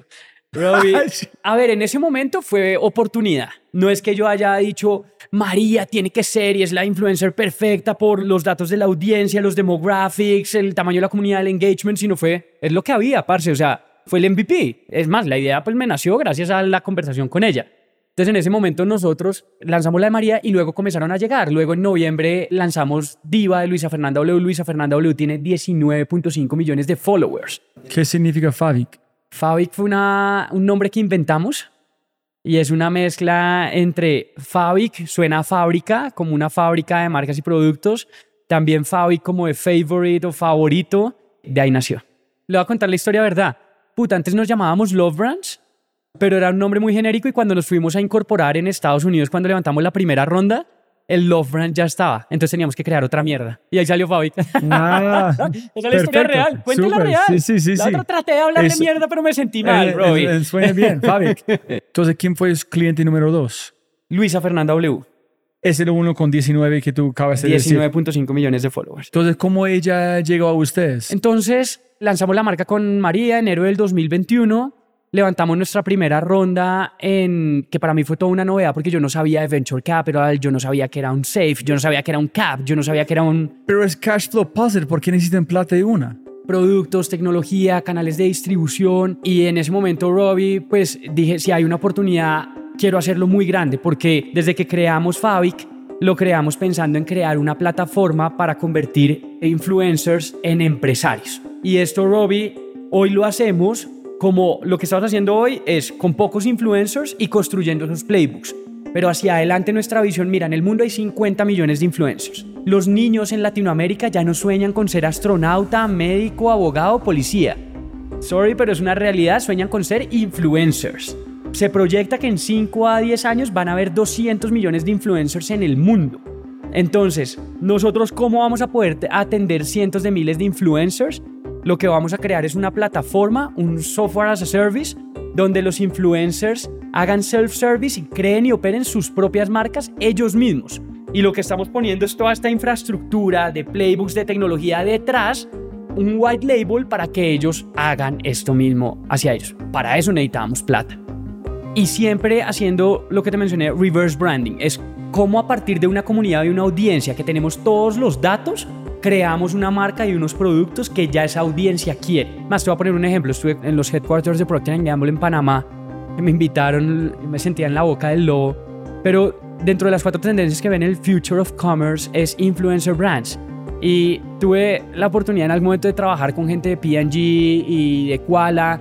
Y para cuando una de estas compañías va a lanzar un estudio de mercado para recoger N30, o sea, 30 datos de un estudio de consumidor, lanzan encuestadoras a la calle, y pueden demorarse tres a cuatro semanas en tener el resultado del estudio y gastarse miles de decenas de dólares en eso. Nosotros en Fabic, para entender qué quiere una audiencia, lanzamos una story en Instagram en la cual en 12 horas tenemos respuestas de más de 20 mil o 30 mil personas. Entonces así es como nosotros creamos nuestras marcas y productos. Entonces, ¿cuál fue el plan de Luisa Fernanda? Cuando ella llegó, ¿cuál fue el plan? ¿Qué dijo? ¿Cómo llegó ustedes? ¿Cómo identificaste qué producto? ¿Cómo fue el proceso? Para contarnos la evolución de Fabic. Entonces, enero lanzamos la marca con María Manotas, Everyday Love. Julio levantamos nuestra primera ronda de 1.5 millones de dólares. Entonces, pues esto también comenzó como a hacer noticia en los influencers. Además, si tú quieres regar un chisme en influencers, es el mejor medio para eso. Entonces comenzaron a ver también a María Manotas ya con su marca y hay un tema también de egos acá. Entonces es como que si, sorry, pero si J Balvin lanza la marca, luego Maluma también quiere, ay, ¿por qué José sí? Yo también la quiero. Y entonces comienza a generarse un ego que al final es positivo para nosotros de todos quieren repetir esto. Entonces luego llega Luisa Fernanda, el esposo de Luisa es Pipe Bueno, que es uno de los, no sé si sabes cuál es, pero un cantante muy popular en Colombia. Y dicen, Luisa lleva, Luisa es youtuber, digital creator, nació siendo creadora digital, haciendo tutoriales de maquillaje y llevaba más de cinco años recomendando marcas, recomendando productos, probando miles de productos. Entonces dijo, si ya he probado miles de productos, miles de marcas, pues quiero hacer mi propia marca y yo sé qué quiero en una marca. Entonces, nuevamente, venía intentándolo hacer por varios años, por muchos lados, tenía las opciones de cuál es la alternativa a un influencer cuando quiere hacer su propia marca, la alternativa a Fabic. Uno puede ir directamente al laboratorio. El laboratorio le puede crear el producto, pero luego quién hace marca, quién hace canales de distribución, estrategia. La otra opción es crear ella misma la empresa, pero no tiene ni idea, ¿sabes? O sea, no, no, no tiene un equipo, mientras que en Fabic pues tiene todo lo que necesita para hacer una marca exitosa. Entonces vino Luisa con nosotros. La evolución de Fabic, por ejemplo, hay una gran lección y es como teníamos 500 mil followers con María Manotas, cuando firmamos a Luisa Fernanda W en ese momento tenía 18 millones de followers, pues yo dije, carajo, nos la echamos, parce. O sea, de 500 mil a 18, pues hace una regla de tres y va a vender 36x lo que vendía Every Love. No, bullshit. Ese fue el primer aprendizaje también que tuvimos. No es solo el tamaño de la audiencia, tienes que evaluar más información, más datos. Hoy estamos construyendo algo que se llama Loyal Based y es cuáles son como esos ultra lovers que van a comprar cualquier cosa que lance el creador y luego entonces son los early adapters, pero luego quienes vienen detrás. Entonces lo que estamos construyendo también es una serie de playbooks de incluso predecir ya cuánto va a vender cada influencer, ya no solo qué categoría, qué productos, qué marca debería lanzar un influencer, sino una vez lancemos cuánto va a vender ese influencer. Imagínate, estamos atando al futuro de influencers, pero ustedes van a tener clientes que no son clientes. Alguien que han creado un IA diciendo qué deben decir, cómo vestir, cómo es esta persona vendiendo para un otro mente que no es esta persona que, oh, yo quiero vender este producto con mi, con mi IA. Tal cual, tal cual. Entonces ustedes tienen la plataforma, listo. Tal How many true fans o cuántos de fans son otros IAs, Tal cuántos cual. son re- reales. Tal cual. Es más, hacia adelante lo que vemos es que en esta plataforma, cuando llegue un, un creador, nuestro algoritmo le va a leer cuántos followers tienes, tu data, engagement, loyal base, con los datos que nosotros ya tenemos del histórico con todas las marcas influencers que hemos lanzado, y va a decir, mira, tú deberías lanzar Robbie, deberías estar en la categoría de suplementos con un price point de 12 dólares, vas a vender un, proyectamos vender que vas a vender tantas unidades en los primeros cinco meses y luego tú deberías tener este capital de trabajo, ta, ta, ta, ta, ta, ta, ta, ta, ta, lancemos. Ah, no tienes el capital, parce, acá se lo prestamos, tenemos un ángulo fintech, luego entonces como Northstar además tenemos todos los datos y la venta, entonces pues tenemos asegurado el, el payback, ¿sabes? Eso es lo que nosotros visionamos, Robbie. ¿Y cómo fue? Entonces tú imaginaste con este maquillaje iban a vender una cantidad y no fue. Y no, no fue. Entonces, No. ¿qué hicieron? No fue Ella, así. su ego, fue un impacto de su ego. Ella dijo, ok, entiendo, tú pusiste la vara muy alta, entonces tú sobrevendiste en sobre, ¿cómo se? Overpromised. Sí, las expectativas estaban más elevadas. Pero ¿quién tuvo estas expectativas? ¿Vos? Nosotros, con ella también, pero hoy lo que buscamos en nuestros creadores es que tengan ese ADN emprendedor. Y ese ADN emprendedor de entender esto no va a ser fácil, esto hay que trabajarle. Es más, yo siempre les digo a alguien en alguna vez en la vida me dijo, en la vida no hay nada fácil. Lo único fácil que hay en la vida es engordar. De resto... Sen- sencillo, papi. Sencillo, parce. A ojos cerrados. De resto, nada. Entonces, hoy lo que buscamos es que estos creadores con los que nos asociamos y les creamos las marcas tengan en- ese ADN entrepreneur y que sepan que esto es una construcción de largo plazo. Y acabo de hacer un paréntesis. Para mí fue una gran lección. Cuando levantamos esa primera ronda de capital de 1.5 millones de dólares, fue oversubscribed en, en 2 millones adicionales, iba a levantar 400 mil y terminé levantando 1.5 millones en seis semanas. Y para mí, Robbie, eso fue como las drogas. O sea, yo dije, carajo, esto, esto sí, es otro que mundo. hablamos, sí, olvidamos. Ese tengo aquí. Burn money to make money, pero no es. Entonces, ah, ok. Entonces, Robbie, eso fue como, wow, o sea, ¿cómo así? Me están dando toda esta plata para que cree un negocio. Entonces, cometimos muchos errores, crecimos muy rápido en contratar personas. En algún momento llegamos a ser 45 empleados. Porque, ¿qué pasó? Cuando comencé a hablar con los inversionistas, fui a levantar la segunda ronda y levantamos 2 millones de dólares más. Eso fue Q1 del 2022. Y algunos inversionistas me decían, escala, escala, escala, más influencers, más influencers, ¿cómo haces para tener, ya tienes dos, ¿cómo haces para tener 10, 20, 50, 100? Quiero ver más escala. Y yo, ok, escala, escala, parecía como un drogadicto. Listo, listo, listo, listo. Entonces, porque todo eso lo até, si tengo más escala, levanto más plata, sigo creciendo y comencé como a estar en este loop. En este loop, cuéntame algo. La forma que tú vendes los influencers como debes empresarios es muy fuerte.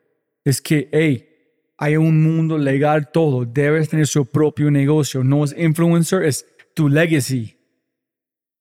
Este fue parte de este loop que tú fue, ok, voy a crecer, pero al propósito de con- construir esos im- como influenciarios, ¿cómo se- In- Influpreneurs. influpreneurs.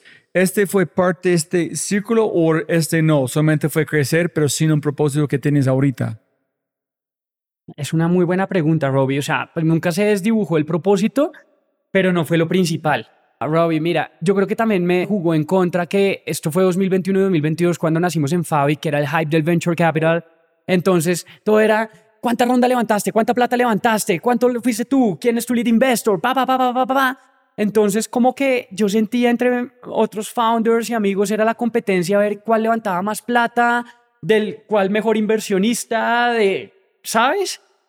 Y para serte sincero, yo no me sentía muy cómodo ahí. Además que un poco, si ves el perfil de muchos founders y CEOs, es ex McKinsey, MBA Stanford, Harvard, MIT, ex Rappi, ex Uber, ex bla, bla, bla. Yo soy ex, ex campesino, no, es más, sigo siendo campesino, entonces yo no me sentía muy cómodo, o sea, como que todos levantando un montón de plata, pues yo, pues yo también voy a levantar un montón de plata. Y un poco dejé de pensar, espera un momento, lo que me acabas de decir, ¿qué quieren mis influencers? Y salí a levantar plata y también se me dio muy bien levantar la plata, porque además es una industria que hace mucho sentido, es el futuro. David Friedberg dice del podcast All In, creo que te lo envié, dice las marcas tradicionales van a desaparecer entre, en 20 años y van a ser reemplazadas por marcas de influencers, creando productos encima de una audiencia, porque al final, ¿qué es más fácil? Crear una audiencia de millones de personas que te sigan y te crean, o crear una hamburguesa, o crear una bebida, o crear una crema. Entonces, ¿tú crees que en el futuro tú vas a tener los nuevos científicos químicos de Procter Gamble van a trabajar en Favic? 100%. Ok, listo. Es porque vas a... Si, Está bueno. Los...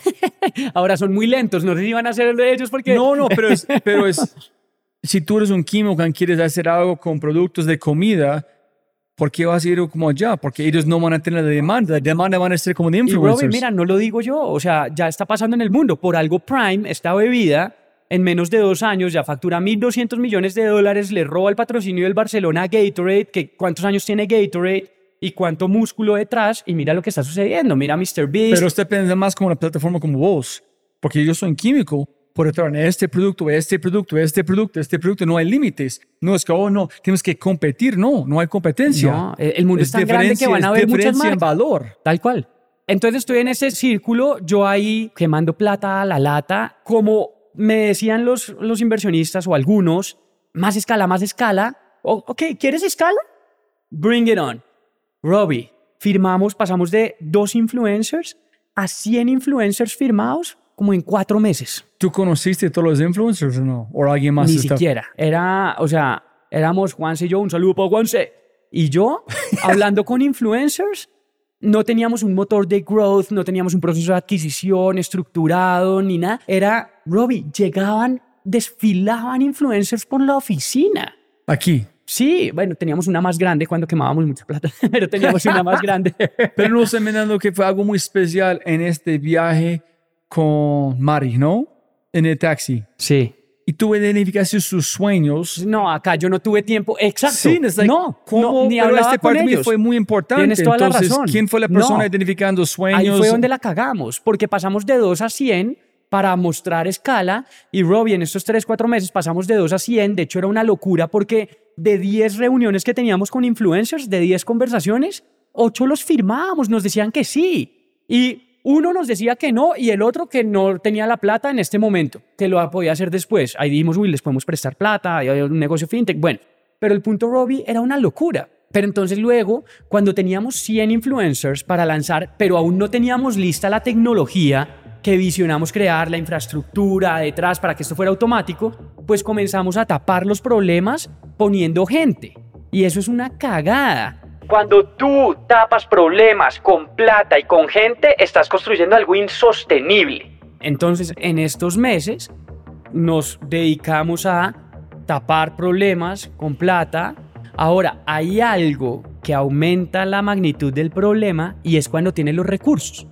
Porque entonces, como ya habíamos levantado más de 3 millones de dólares, pues es muy fácil la tentación de tienes este problema, pero tienes que seguir creciendo al 30% mes a mes que crecíamos. Pues ve y contratas más personas y tráete el de marketing y tráete el producto y contrata y contrata y contrata. Fuck. Mira, puta, nos pasó como si mi papá me hubiera comprado los jeans de 200 mil pesos. Porque teníamos los recursos, entonces limitábamos nuestra creatividad y recursividad para solucionar problemas. Entonces, Robbie, a finales del 2022, tuvimos un momento de iluminación y más que iluminación de sensatez, ahí fue cuando el, mercado de capital se comenzó a caer, el venture capital se comenzó a poner más difícil el ecosistema de levantar capital, el capital más costoso, suben las tasas de interés. Entonces yo dije, a ver, un respiro, necesitamos volver a los fundamentales, back to the basics, vamos a ser una empresa rentable.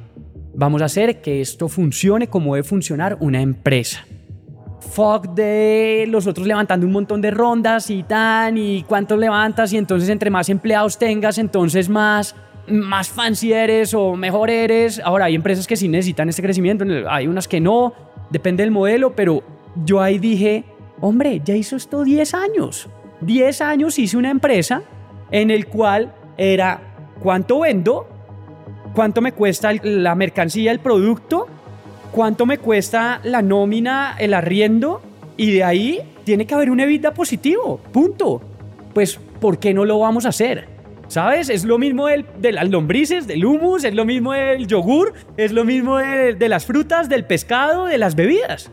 Me acordé de todo esto, de ese MBA de 10 años. Me acordé también de mi papá, de cuando no me compró los jeans de 200 mil y me compraba los de 20 mil. Y Robbie, en diciembre del 2022 tomamos la decisión de, dije, necesitamos back to the basics. En enero del 2024 vamos a alcanzar punto de equilibrio con la caja que tenemos. Vamos a elegir las, los top influencers.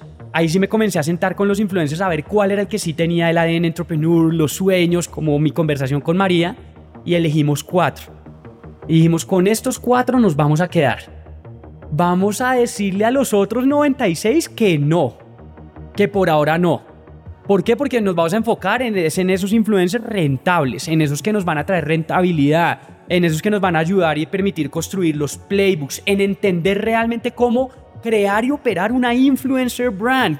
Vamos a hacerlo bien. Así nos tome más tiempo, lo vamos a hacer bien porque yo no veo Fabric para que sea unos meses o un par de años. Esto va a ser una compañía que va a marcar el futuro de las marcas y del consumo y de los creators en el mundo. Entonces, no tengo que hacerlo rápido. Es decir, siempre va a haber el principio de la velocidad, pero vamos a hacerlo bien, Robbie.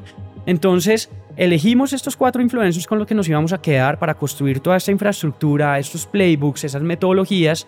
Eso conllevó, Robbie, pues a decisiones muy duras muy, muy duras. Hicimos una reestructuración muy fuerte porque necesitábamos además pasar de este burn rate súper alto a lograr que esa caja nos alcanzara hasta llegar a enero del 2024 para alcanzar break-even.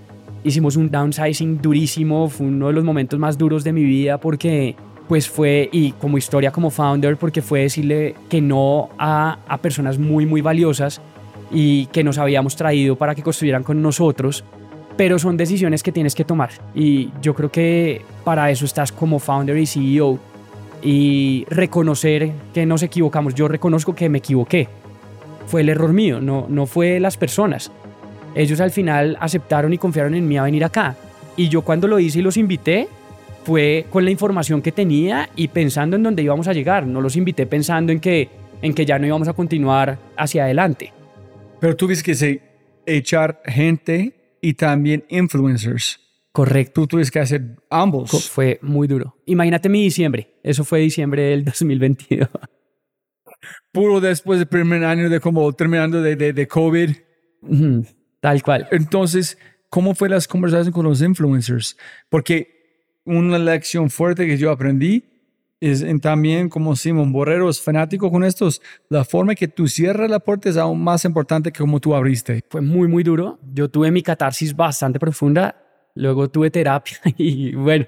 Es porque un influencer pueden echarte en destruir tu reputación también. Ellos tienen poder. 100%. Tú estás jugando con fuego. Y no solo los influencers, también los colaboradores. O sea, me dolió mucho. Mi papá es abogado y siempre me enseñó no hay nada más fácil que defender que la verdad. Con la verdad, Robbie. Tanto con los creadores como con el equipo. ¿En qué dijiste? A los, creadores, sí, a los creadores les dije, mira, estábamos creciendo muy rápido, no estamos listos para poder atenderte. Y no queremos caer en darte mala calidad del producto, mala calidad de servicio, no queremos hacerlo mal. Nos toca dejar acá, hacia adelante vamos a volver. Para mí, iba a decir, huevón, no dijiste, I fucked up. Cuéntame algo de verdad. Para mí eso no es de verdad, eso es excusas. No, pero no, fue verdad. Pero no Esa I fucked up. Yo tomé la decisión que no fue listo de tomar. Sí, sí, sí. Fue eso. Sí, sí, sí. O sea, como un gringo, like, hey, motherfucker, tell me, I fucked up, and por eso, eso, eso. claro, okay. y ahora, te voy a decir, la mayoría lo aceptaron porque, nuevamente, Robbie, así como te lo acabo de decir, se los dije a ellos. Igualito. Entonces, a ver, los que se pusieron bravos, que no fueron muchos, obviamente generó frustración porque, pero Felipe iba a ser mi proyecto, tan, tan, tan, yo tenía la ilusión. Sí, estás matando sueños. Claro, pero entendieron también el argumento de carajo, si lo vas a hacer conmigo, antes valoro que me lo estás diciendo porque lo quieres hacer bien. Lo hubiéramos hecho mal y hubiera sido un boomerang que nos devolvía en la cara. Con los colaboradores, pues también fue durísimo, ¿no? O sea, literalmente con ellos sí fue la cagué. ¿Y cuántas personas? Pasamos de ser 45 personas a 10 personas. Entonces, no fue grande en escala, pero muy grande en emociones porque tú conoces cada uno de ellos. Entonces, claro. Ahora, pero en escala, si lo pasas, claro, fueron 35 personas, pero si sacas de el 35 de 45, pues es como el 85%, o sea, nos quedamos pero 10. Despedir 200 personas Ah, es ya, una sí. cosa. No, de acuerdo. Yo acabo de hablar con una persona, ellos fueron 2.500 y ahorita son 130. Ahora, y probablemente no conoces a todas las personas más, seguro no las conoces a todas, yo acá los conocí a todos. Sí, es decir, es más fuerte en su propio sentido porque es, conoces sus sueños, porque llegaste, tu energía, entonces, like, shit, hey, yo sé que tú acabas de... Y luego, Robbie, con el reto, porque cuando hay un layoff, un downsizing, el equipo queda afectado, el equipo que queda. Tienes que vivir la catarsis, el momento emocional tan duro y difícil, pero al otro día tener que levantarte y decirle al equipo, a los 10 que quedamos, bueno, parceros, vamos a sacar esta mierda adelante, somos nosotros contra el mundo, vamos a hacerlo real. Ese switch de Aquí es tu caballo, vamos a Ecuador. Móntate. te van a doler las nalgas, va a estar hijo de Vamos puta, a dormir en casa. vas a no sabemos, trasnochar, va a estar difícil, pero vamos a hacerlo valer la pero pena vamos juntos. a transformarnos. Sí, es como siempre hacíamos la analogía, ¿viste esta película 300 cuando eran 300 contra cientos de miles? Bueno, siempre en el equipo decíamos, eso somos. Diciembre, enero fue esa transición, solo 10 personas, vamos a hacer que Fabric sea rentable y demostrar que esto es un modelo sostenible, replicable, escalable. La meta la teníamos para enero del 2024 y en octubre adelantamos ese punto de equilibrio en octubre ya llegamos a punto de equilibrio y pues fue muy satisfactorio porque luego en enero de pensar, y para serte sincero, yo en enero no sabía si le íbamos a lograr o no. o sea, tenía todo el optimismo de decir, puta, la vamos a hacer, pero estaba difícil. ¿Cómo íbamos a hacer para lograrlo sin tener 45 personas en el equipo con 10? ¿Y cómo íbamos a tener a lograr seguir creciendo? A octubre, las ventas de enero las multiplicamos por 10 veces en octubre. O sea, crecimos 10 veces de enero a octubre solo con 10 personas. Entonces, pues hoy, ya viendo hacia atrás, sí ya puedo ver, carajo, esto funciona. Ya hoy, Robbie, sabemos perfectamente cómo lanzar, cómo crear una marca de un influenciador a través de una audiencia, cómo lanzarla al, mercado, cómo es ese go-to-market, cómo son esos playbooks.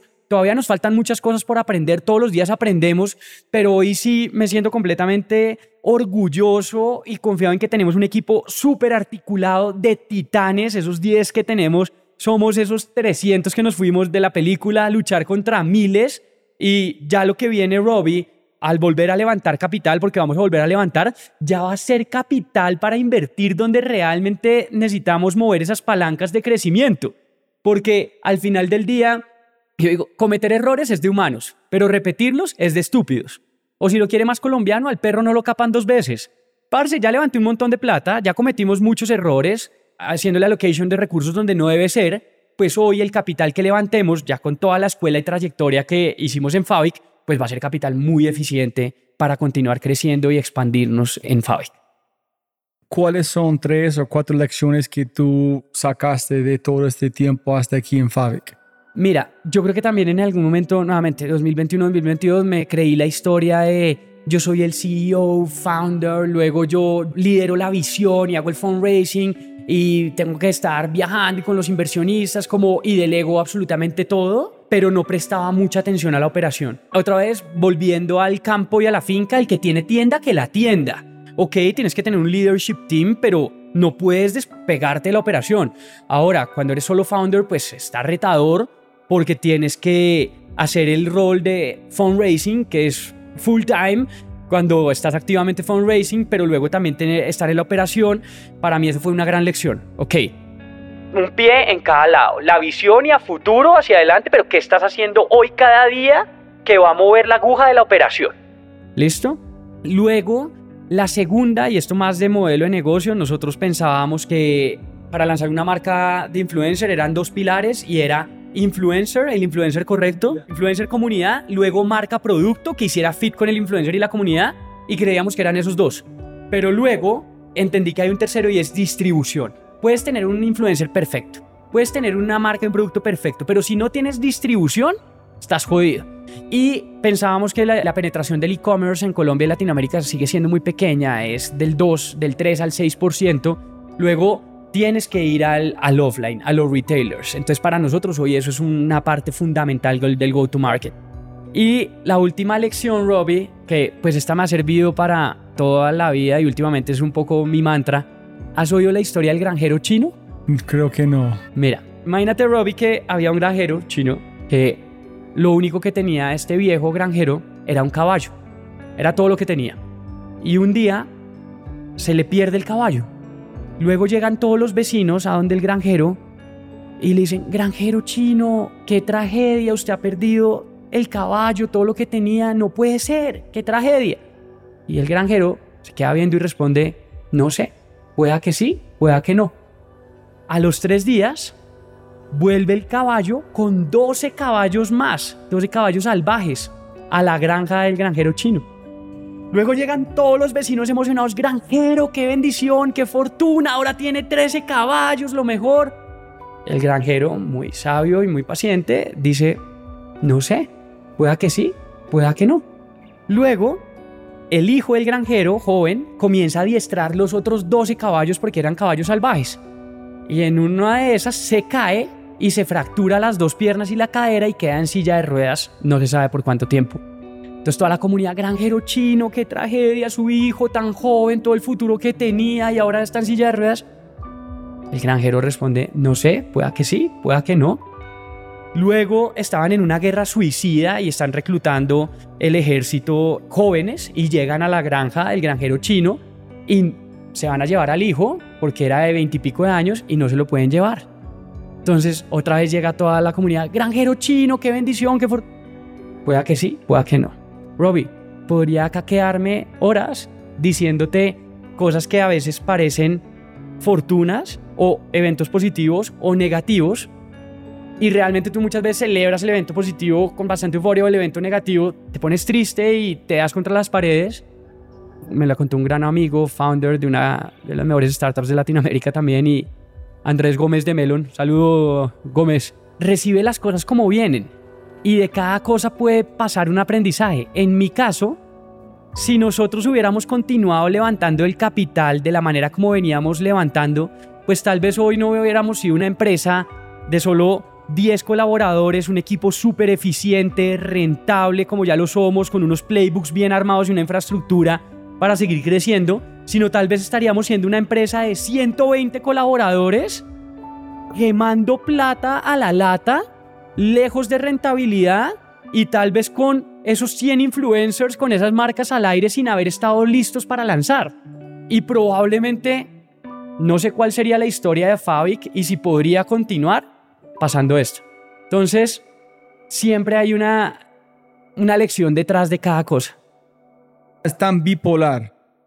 ¿Cómo disfrutes, qué celebras si tú sabes que algo no puede celebrar de verdad en algo que es malo, nunca van a ser tan malo como tú crees? Entonces, ¿dónde pones tu emoción que no estás viviendo en neutral? Porque no vale la pena vivir en neutral. Tienes que vivir en esos altos y bajos. Es buena pregunta yo celebro mucho y soy muy partidario de ser optimista, positivo y sí soy más de celebrar las cosas positivas, pero sin pensar que ese ya es el, el fin y se acabó y ya, la hicimos, sino es solo parte del camino, ¿sabes? Es pasó esto, ok, que viene mañana, que viene mañana, adelante. Pero me sirve mucho más es para lo negativo.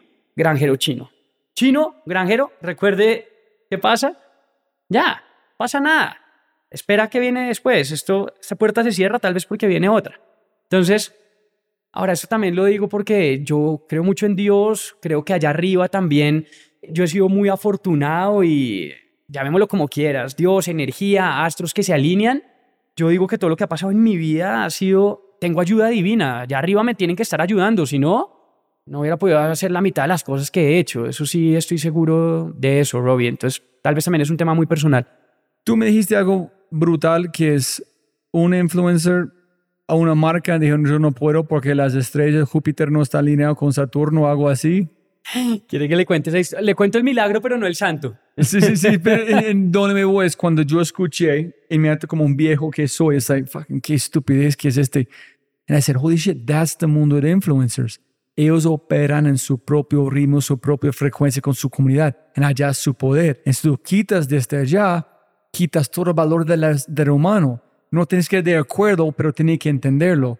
Entonces fue de verdad como una cachetada, like, oh shit, soy tan viejo, tengo que hablar con más influencers. No sabía que te había llegado así. No. fue fuerte, de verdad. No suena como bullshit, pero para mí fue ok. Para mí también lo fue en su momento, pero fue algo así, bro. Y estábamos lanzando una nueva marca y nuestro time to market es muy rápido. Nos podemos lanzar una marca entre 8 y 12 semanas. Eso es así como los 30 mil dólares para lanzar una marca. Eso es súper rápido. El time to market de compañías como P&G, Unilever puede ser 5 o 6 años promedio. Entonces calcula Es, así es. O sea, yo estoy en un mundo de dinosaurios disrumpiendo esto.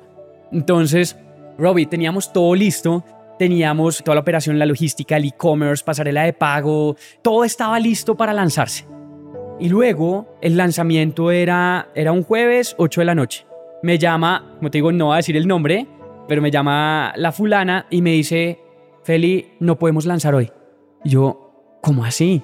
No, no podemos lanzar hoy porque es que hoy es Mercurio retrógrado en luna de Júpiter y los griegos y en su momento esto es una muy mal hora y momento para lanzar. Tenemos que cancelar todo. Puta.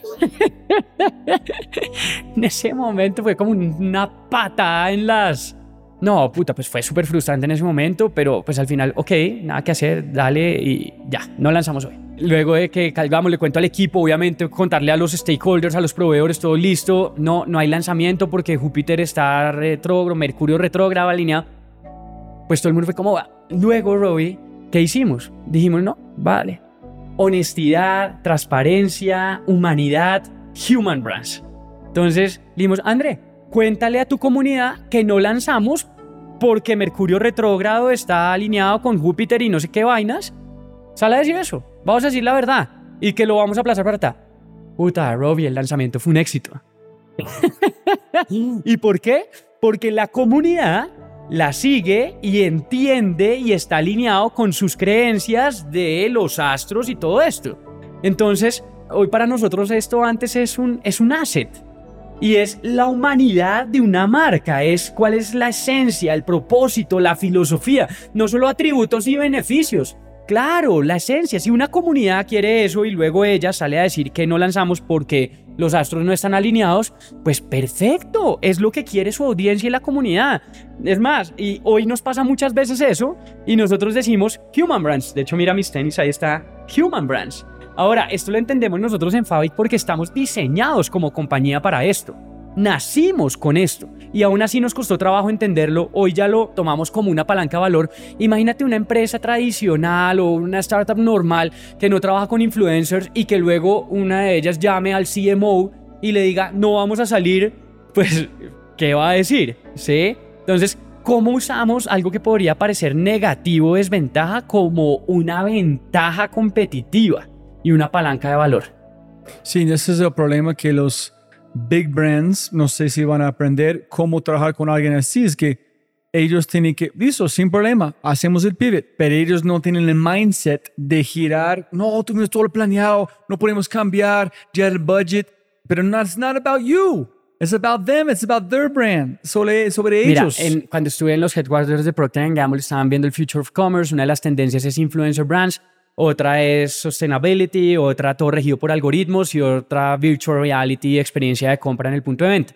Y al final la conclusión del Global Manager de Innovación decía, mira, todas las vamos, somos fucking P&G, es decir, eh, podemos construir algoritmos, contratamos unos desarrolladores, podemos hacer Sustainability, eso ya lo hacemos, lo de Virtual Reality, pero lo que más difícil y lejos estamos de hacer es Influencer Brands.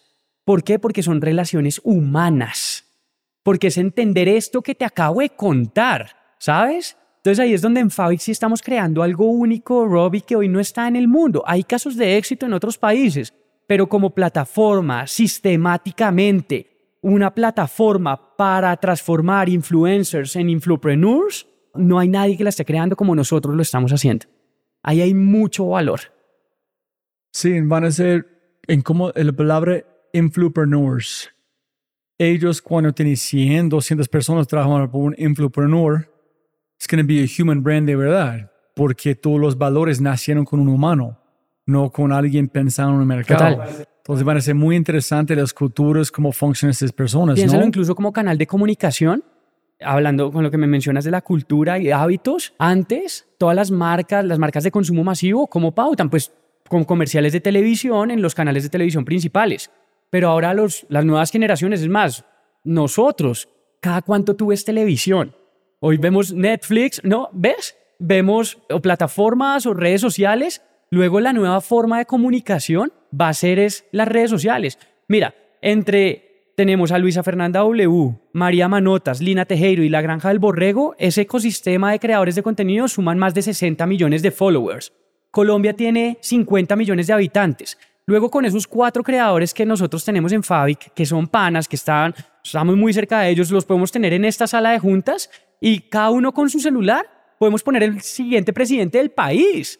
Mira, esto es un nuevo medio de comunicación, Robbie. Imagínate ellos alineados para el bien. Es más, hacia adelante yo lo que visiono también es para ustedes ya hicieron mucha plata. Lina, Luisita, Mari, Borrego, todos. Ahora saben qué vamos a hacer. Miren, vamos a lanzar esta, voy a decir cualquier cosa, esta bebida, es, esta camiseta y el 50% de las utilidades que se generen vamos a invertirlas en proyectos sociales. Vamos a crear una universidad en el Chocó. Y ves, comenzamos a generar una economía donde generamos valor compartido. Los- ¿Qué pasa? Los creadores van a vender más, vamos a vender más, luego vamos a seguir creciendo, pero ahora con la plata que se genere también podemos ayudar a muchas personas. Entonces estamos alineando un nuevo sistema de comunicación económico de consumo, Robbie. Listo, tres libros, un libro, dos libros. Me gustan mucho las biografías. Me encantó el de Elon Musk, la biografía escrita por Ashley Vance, porque al final es como este Elon Musk le estaba costando trabajo y la manufactura le fabricara unas piezas para sus Tesla y él dijo, a la mierda, pues me creo mi fábrica de esas piezas. Entonces es como, nada, es imposible. Me gustó mucho Nunca te pares de Phil Knight, es la historia de... Uy, de- ¿es Shoe Dog? espectacular, de Nike. Y este, curioso, no le tenía mucha fe, pero es Total Recall de Arnold Schwarzenegger. Uy, Sí, el libro. Yo antes del libro veía como Arnold, como "Ah, Schwarzenegger, músculos, no hay mucho detrás, pero luego como un tipo de Austria, desde chiquito, con la visión de voy a ir a Estados Unidos, voy a ser americano, lo hace, es espectacular. Y luego como siendo actor, y todo el mundo le decía, es imposible, usted cómo va a ser actor, usted no habla bien inglés, usted además es lento grande, se vuelve, pues todos sabemos, eh, estrella de Hollywood. Y luego dice, voy a ser gobernador. Y todos, pero ¿cómo va a ser gobernador si usted no puede ser gobernador? Usted es actor, usted es austriaco. O, o bueno, quiere ser gobernador, primero sea concejal, sea senador. El tipo se lanza y es gobernador de California y hace, transforma el estado. Es decir, una locura. Eh, ¿Viste la serie sí la vi, Netflix pero el libro es mucho mejor. 100% recomendado. Listo. Si quieres dejar un mensaje a la gente escuchando, ¿qué mensaje sería? tantas cosas, pero solo una diría, todos tenemos dos momentos muy importantes en la vida y el primero es cuando naces y el segundo es cuando descubres para qué naciste, cuando encuentras ese propósito de vida. Y la vida es finita, es muy corta, luego qué triste que pasemos toda nuestra vida haciendo lo que nos manda la sociedad, de vas al colegio, vas a la universidad, luego consigues un empleo, te casas, tienes hijos, sacas al perro, compras un apartamento, compras un carro y te mueres. Y tristemente muchas personas no lo encuentran. Yo encontré mi propósito, que es emprender y transformar el mundo mediante los negocios. Luego estoy seguro que si cada uno, cada persona del mundo encuentra su propósito, el mundo sería mejor, haciendo lo que más nos gusta y en lo que somos felices. Listo. Feliz, siempre puedes ganar más plata, no más tiempo. Gracias por su Gracias, tiempo. Robbie.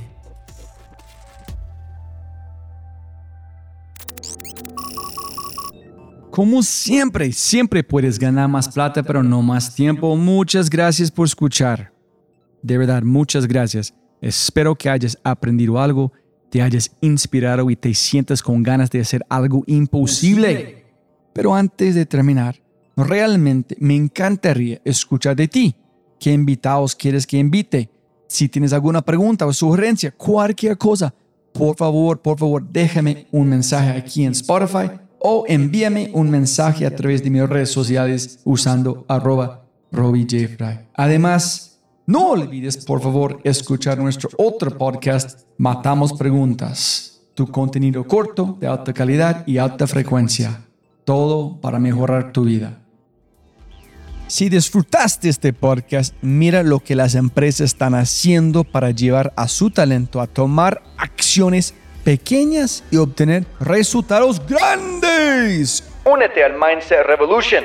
Ingresa a www.quinto.ai para probar Quinto gratis por una semana. Quinto.ai www.kinnto.ai Quinto. Siempre puedes ganar más plata pero no más tiempo. Chau, chau, chau, chau.